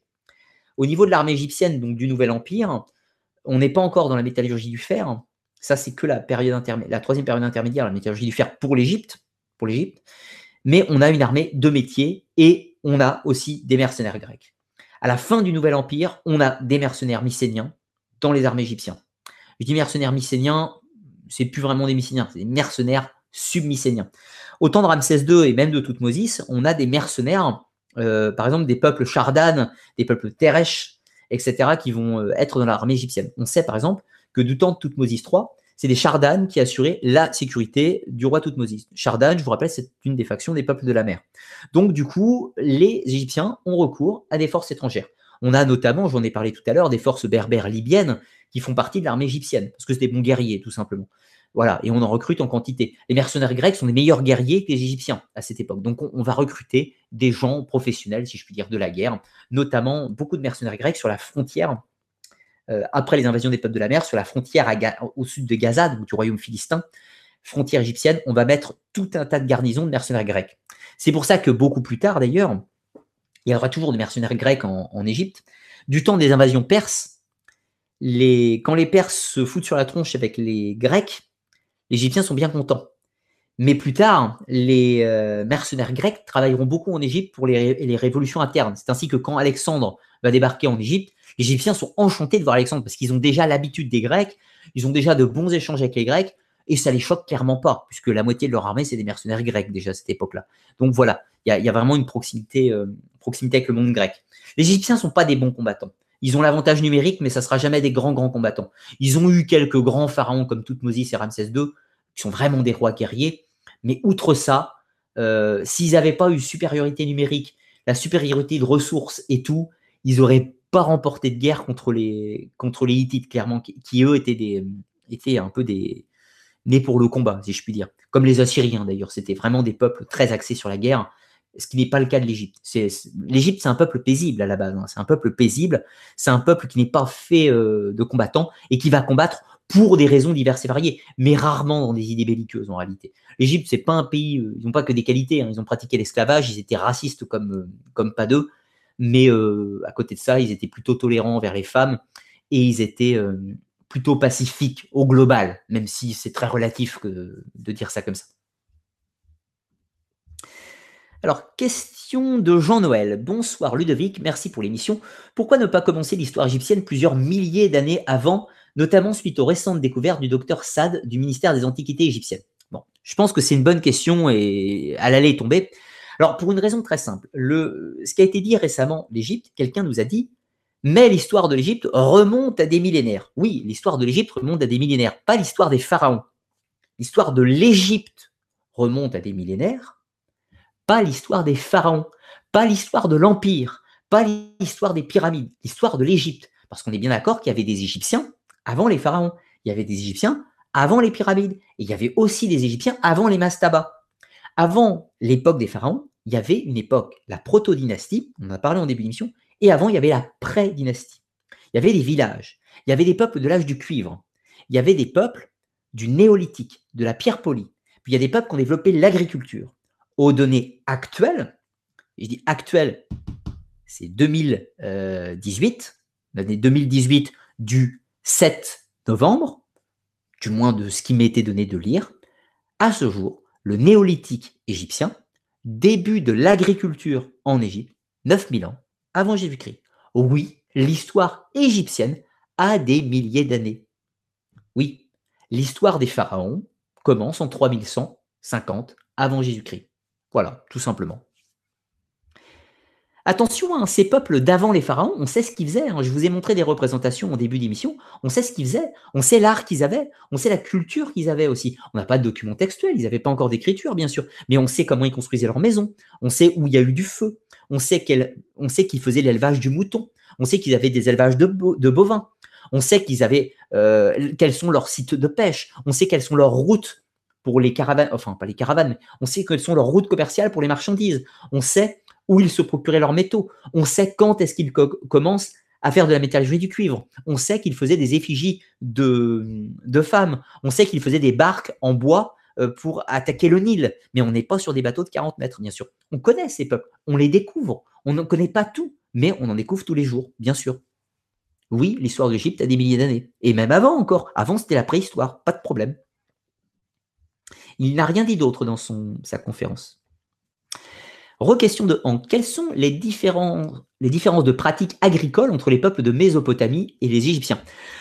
Oula, alors là, euh, je t'avouerai que je serais bien incapable. Ah si, si, il y a quand même une chose qui est quand même fondamentale. Une chose, mais après, je ne suis pas assez qualifié pour, te répondre en détail. La différence, c'est que la Mésopotamie euh, mise tout sur les techniques de l'irrigation. C'est-à-dire qu'en fait, il crée des canaux d'irrigation des circuits d'eau, en fait, tout simplement, pour irriguer la terre. Parce que clairement, euh, il y a tout, sauf les qualités nécessaires au sol pour faire de la culture en Mésopotamie. Donc, du coup, ils vont transformer la terre afin de la rendre euh, cultivable. Alors que l'Égypte, c'est pas du tout pareil. Ils respectent en fait le cycle de la crue du Nil. La crue, ça met de l'eau partout, ça se retire, c'est des marécages, c'est facile à retourner et on cultive. C'est pour les mêmes écoles, mais sensiblement, ça marche dans les deux cas. Voilà. C'est plus facile en Égypte qu'en Mésopotamie, clairement. Après, je n'ai pas les compétences nécessaires pour te répondre en détail. Question de Sam B. Sur l'évolution des architectures, le sphinx est hypothétiquement, hypothétiquement, j'aime bien ce mot, attribué à l'ère du lion.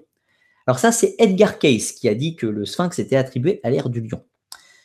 Cependant, les dates officielles donnent une autre date pour ce site. Quel, est mon avis? Mon avis est très simple c'est que le sphinx date de l'époque sensiblement de la construction des grandes pyramides du plateau de Gizeh, soit à peu près 2600 avant Jésus-Christ.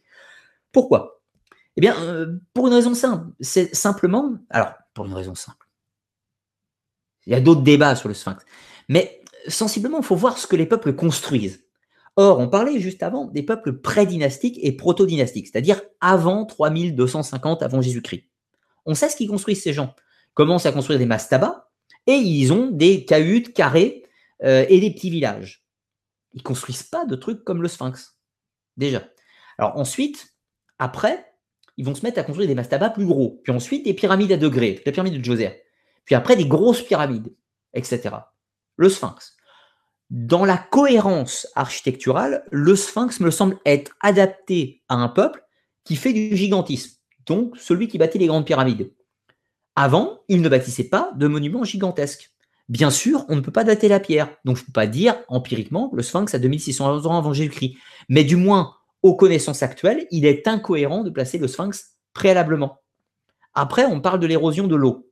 Dit l'érosion de l'eau, etc. Tout ça. Je ne suis pas un expert du sujet, je ne vais pas me lancer sur le débat, mais je ne suis pas convaincu par les euh, théories alternatives qui font remonter le sphinx à des temps plus anciens. À ce jour actuel, je suis d'accord avec la vision officielle du Sphinx sur le plateau de Gizeh de la même époque. À ce jour. Après, bon, si on m'apporte des éléments nouveaux, je réfléchirai de nouveau et je me poserai la question. Mais à ce jour, voilà, je suis d'accord avec, euh, avec les dates officielles du Sphinx, oui.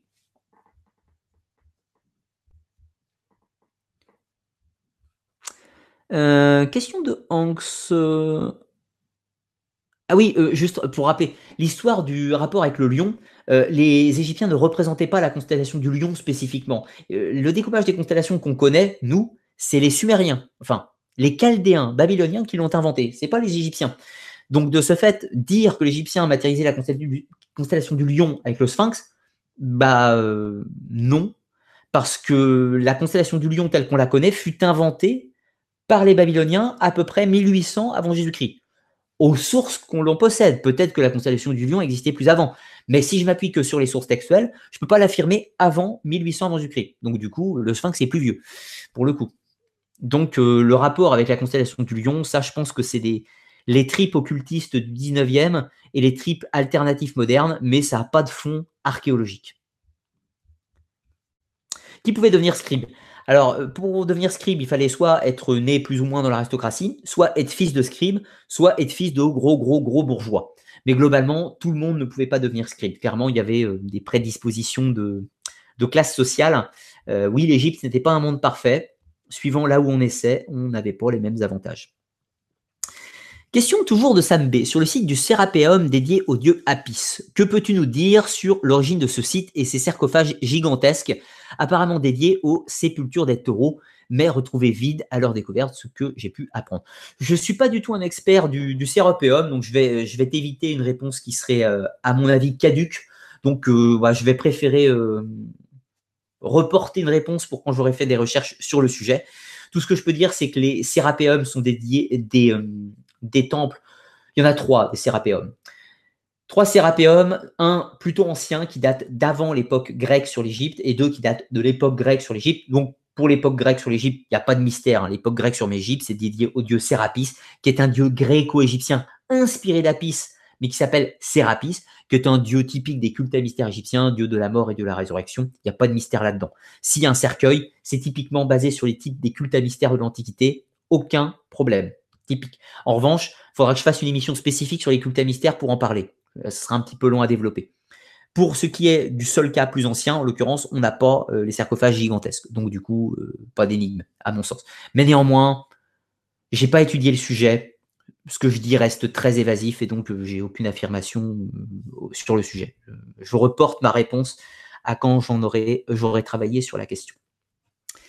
Anx, où placer Anubis Anubis est un des dieux les plus anciens issu de basse euh, de haute Égypte. À l'origine, c'est un dieu à l'origine psychopompe qui progressivement, en fait, euh, à la base, il y avait plein de dieux psychopompes dans toute l'Égypte.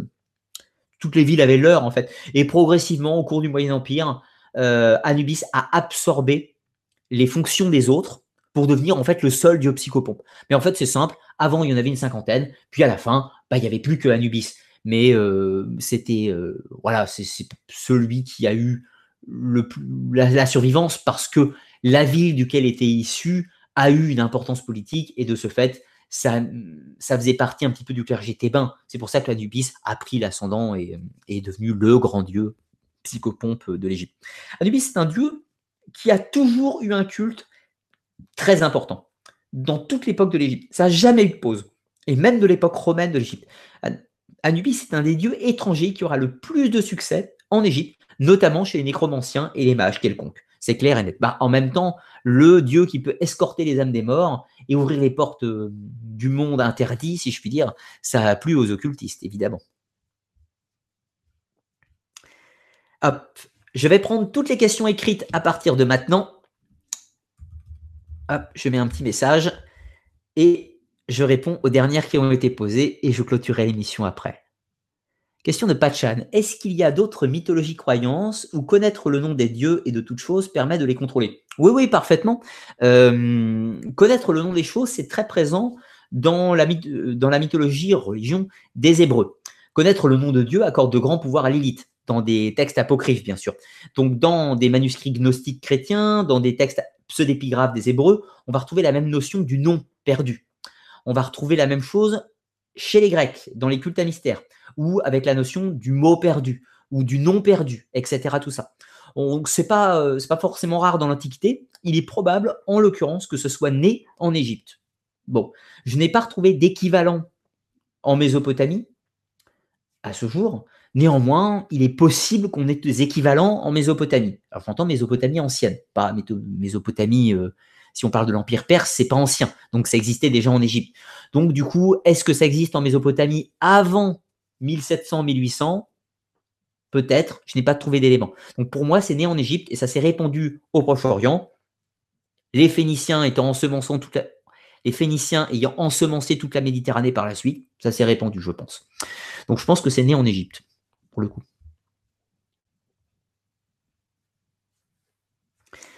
Question de François. Quand est né le sphinx? Si on parle du sphinx, j'y ai déjà répondu. Euh, quand on sait qu'il est né de divinité grecque. Ah, euh, ok, j'ai mal compris ta question. Quand on sait qu'il est né de divinité grecque, mais est présent au niveau monument égyptien. Oui, euh, il y a plusieurs raisons à ça.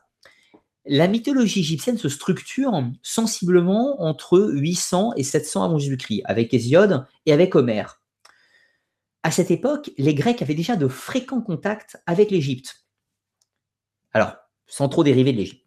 Le monde grec de ce qu'on appelle l'époque géométrique, c'est-à-dire à peu près 800 avant Jésus-Christ, juste avant la Grèce classique, a été ensemencé lourdement par ce qui existait préalablement, bien sûr, c'est-à-dire le monde submycénien, les successeurs des mycéniens, et également par le commerce et la culture phénicienne.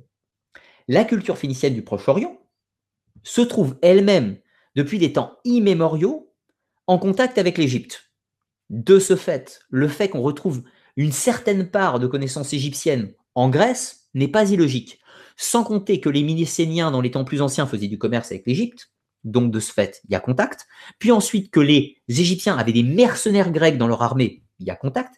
Et puis on sait, alors à l'époque donc des euh, grands auteurs, c'est-à-dire comme, euh, comme Hésiode et Homère, mais surtout juste après, l'époque des philosophes comme Solon, des scientifiques comme Thalès ou Pythagore, tous ont été en Égypte ont été en Égypte pour être initiés dans les temples. Pourquoi? Parce que les temples, c'était les écoles. Euh, en, Égypte, l'enseignement a lieu dans les temples, tout simplement. Voilà, c'est là qu'il y avait les bibliothèques, c'est là qu'il y avait l'instruction. Donc, quand un savant étranger veut être instruit, il va dans le temple. Il faut savoir qu'ils n'ont pas été uniquement en Égypte, hein, ils ont été à Babylone aussi. Ils ont fait Babylone et Thèbes. C'était clairement les deux lieux où fallait aller, Thèbes, Babylone, à l'époque. Donc, du coup, le fait qu'on retrouve une certaine euh, substance égyptienne dans les mythes grecs me semble pas du tout illogique si ce n'est une petite phrase, mais que je garde pour le mot de la fin. Question de dos. Les Égyptiens connaissaient bien le fait de transmettre les connaissances écriture en dur et connaissaient le principe de succession. Mais je n'ai jamais vu d'alphabet. Existe-t-il des alphabets? Et pourquoi avons-nous attendu 18 siècles? Le 18e siècle. Alors, parlons un petit peu de l'écriture égyptienne. On parle souvent des hiéroglyphes, mais en fait, c'est un petit peu trop limitatif les Égyptiens n'ont pas que les hiéroglyphes pour écrire. Ils ont une autre écriture qu'on appelle le hiératique. Le hiéroglyphique, tel qu'on connaît, apparaît sensiblement 2000, 3250 euh, avant Jésus-Christ, à peu près. Il se perfectionne. Il n'est pas né à un moment précis, il n'est pas resté standard tout du long. Il a évolué, il s'est complexifié, etc., etc. Le hiéroglyphique est resté de toute l'époque de l'Égypte jusqu'à la fin la langue sacrée c'est-à-dire la langue du sacré, la langue de la religion, donc dans les temples. En revanche, pour les, documents de tous les jours, pour les documents de tous les jours, on n'écrivait pas tout le temps hiéroglyphe, on écrivait en hiératique. Alors le hiératique, c'est une écriture hiéroglyphique simplifiée, qu'on appelle une écriture cunéiforme en fait, tout simplement, qui servait pour le langage commun. Alors le hiératique ancien euh, va évoluer lui-même plusieurs fois, il a trois étapes, le hiératique, pour devenir de plus en plus simplifié et de plus en plus facile à écrire en fait, tout simplement. Le hiératique, on l'a traduit également, donc on traduit tous les textes égyptiens aujourd'hui, aussi bien hiéroglyphique que hiératique ancien, moyen et récent, et puis même le copte. Le copte, c'est la dernière forme de hiératique, si on veut. C'est la dernière forme, en fait, de d'écriture euh, d'écriture égyptienne, la plus récente, celle euh, de l'époque grecque, en fait, de l'époque grecque, si, enfin, de l'époque après les Grecs, en l'occurrence, pour le copte, et qui va s'éteindre, euh, va s'éteindre également quelque temps après Jésus-Christ. Euh, après que l'arabe euh, l'ait supplanté, en l'occurrence.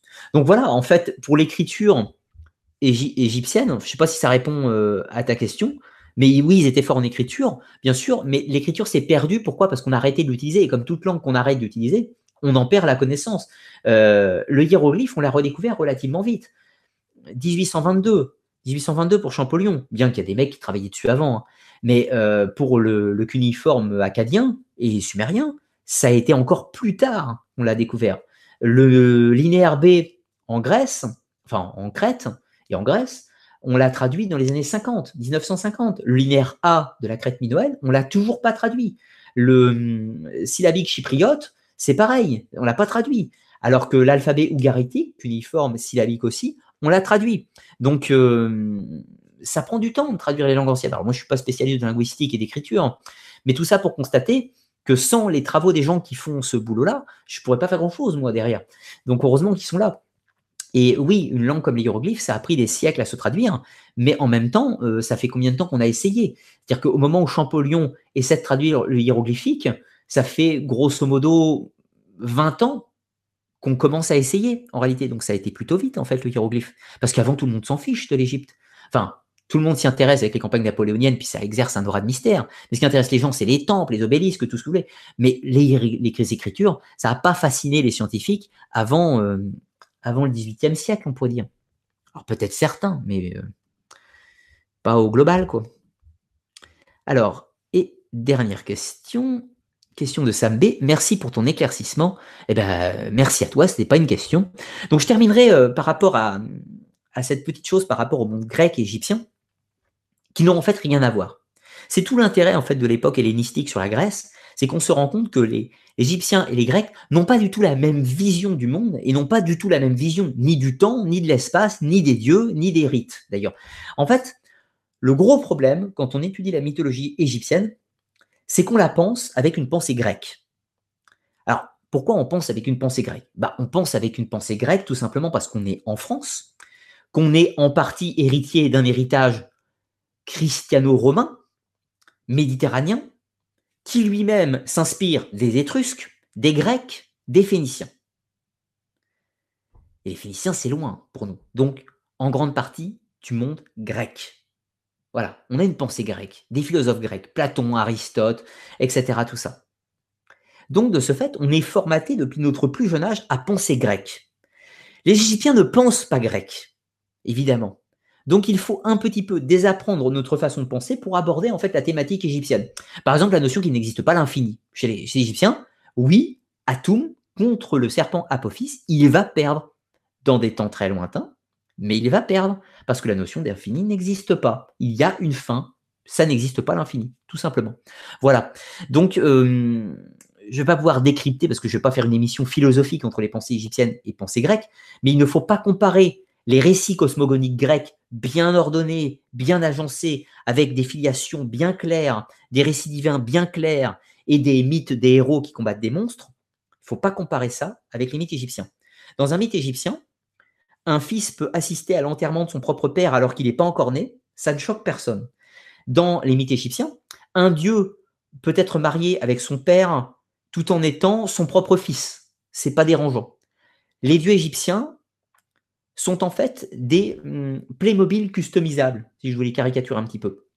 Ils ont une personnalité, un nom, une fonction interchangeable, des titres interchangeables et des représentations interchangeables suivant ce qu'on a besoin de représenter sur un instant précis. Voilà. Donc en fait, les dieux égyptiens, on ne peut pas les figer dans le marbre. Sauf, à la limite, l'énéade, c'est-à-dire Chou, Tefnout, Geb, euh, Nout, parce qu'il représente les quatre éléments. Tefnout, la chaleur, l'humidité, la chaleur, le feu, si vous préférez. Chou, l'air. Geb, euh, la terre. Et Nout, le ciel. Donc ça, pour dire que c'est stable. C'est globalement les quatre éléments. Leurs enfants, enfin, enfants, Osiris, Nephthys, Seth, Isis, et l'Ancien et Eros le Jeune, et Anubis, tout ça, ça va bien globalement. Après, c'est tout le reste qui va pas. Parce que Net, la déesse Net, dans, un, côté, c'est la déesse primordiale, la mère de l'humanité. Dans un autre sens, elle est la fille de Ra. Dans un autre sens, elle est Isis, la déesse de la magie. Dans un autre sens, elle est Hathor. Elle est Hathor, la déesse nourricière, la déesse euh, de la famille, du mariage, de la beauté. D'un autre côté, euh, elle est la mère de Sob avec le destructeur, etc., etc., etc. Dans un autre cosmogonie, elle est la servante d'Isis. Alors que dans euh, la guerre du combat entre Horus et Seth, pour avoir la décision finale de l'héritage, ils vont voir Ré. Quand Ré décide pas, ils vont voir Atum, plus haut en hiérarchie. Puis ils vont voir Net, le suprême, euh, le suprême avis. Il n'y a pas plus haut que Net. Alors qu'on est en plein dans l'énéade d'Héliopolis. Alors que Net n'apparaît même pas dans l'énéade d'Héliopolis. Donc les Égyptiens ont fait un bordel sans nom avec les mythologies. La première erreur que l'on fait, c'est qu'on essaie de la comprendre comme un ensemble, alors qu'en fait, il faut la comprendre indépendamment, ou alors la comprendre par syncrétisme des époques. Exemple, tout ce que je vous ai présenté mythologiquement ce soir n'est valable fondamentalement pour les mythes qu'au Nouvel Empire. tout ce qui était au Moyen Empire ou à l'Ancien Empire, fondamentalement, il faudrait déconstruire tout ce que l'on connaît des mythes égyptiens pour les étudier, ce qui est, autant vous dire, très complexe. Sur ce, je vais vous souhaiter à tous une, bonne fin de soirée. Merci pour toutes vos questions. Pour ceux qu'il y en avait d'autres par la suite qui vont tomber, mais bon, je ne peux pas euh, faire une émission qui va déborder euh, longtemps plus. J'avais prévu de faire deux heures, presque, presque trois euh, pour le coup, mais bon, c'est l'Égypte. Forcément, ça dure toujours un petit peu de temps. Hum, qu'est-ce que je voulais dire? Autre émission live à la fin du mois, c'est une émission de l'Academia, donc réservée pour les contributeurs du Tipeee. Je vous rappelle, comme j'avais dit en, début d'émission, ma chaîne Arcane et les mystères du monde n'existe que grâce au soutien des tipeurs. Et pour les en remercier, je leur offre une émission gratuite, euh, une émission euh, par mois, disponible donc bah, payante hein, pour les tipeurs évidemment, pour, euh, pour les remercier de leur contribution. Je vous rappelle que les émissions de l'Académie sont une contribution et non pas un achat foncièrement parlant, et que sans le Tipeee, je ne pourrais pas continuer mon activité et proposer des émissions gratuites sur la chaîne. Donc en fin de mois, le 28, ouais, c'est ça. Ce sera une émission donc sur les gnostiques, les gnostiques aux sources de la tradition. On parlera des premiers siècles du christianisme, premier, deuxième siècle à peu près. Au premier, deuxième, troisième et quatrième même, on parlera de, certains grands personnages. Simon le magicien, Basilide, d'Alexandrie, Valentin, les Corpocrates, la secte des Ophites, des Caïnites, des Septiens et quelques autres encore une fois. On parlera de la pensée gnostique, les textes, des sources Qu'est-ce qu'ils faisaient ces gens-là euh, Comment les pères de l'Église les ont combattus Quelles étaient les différences, etc. Tout ça. Donc on va explorer les mystères de la gnose des premiers temps euh, le 28 novembre à 21h pour une émission de 3 heures.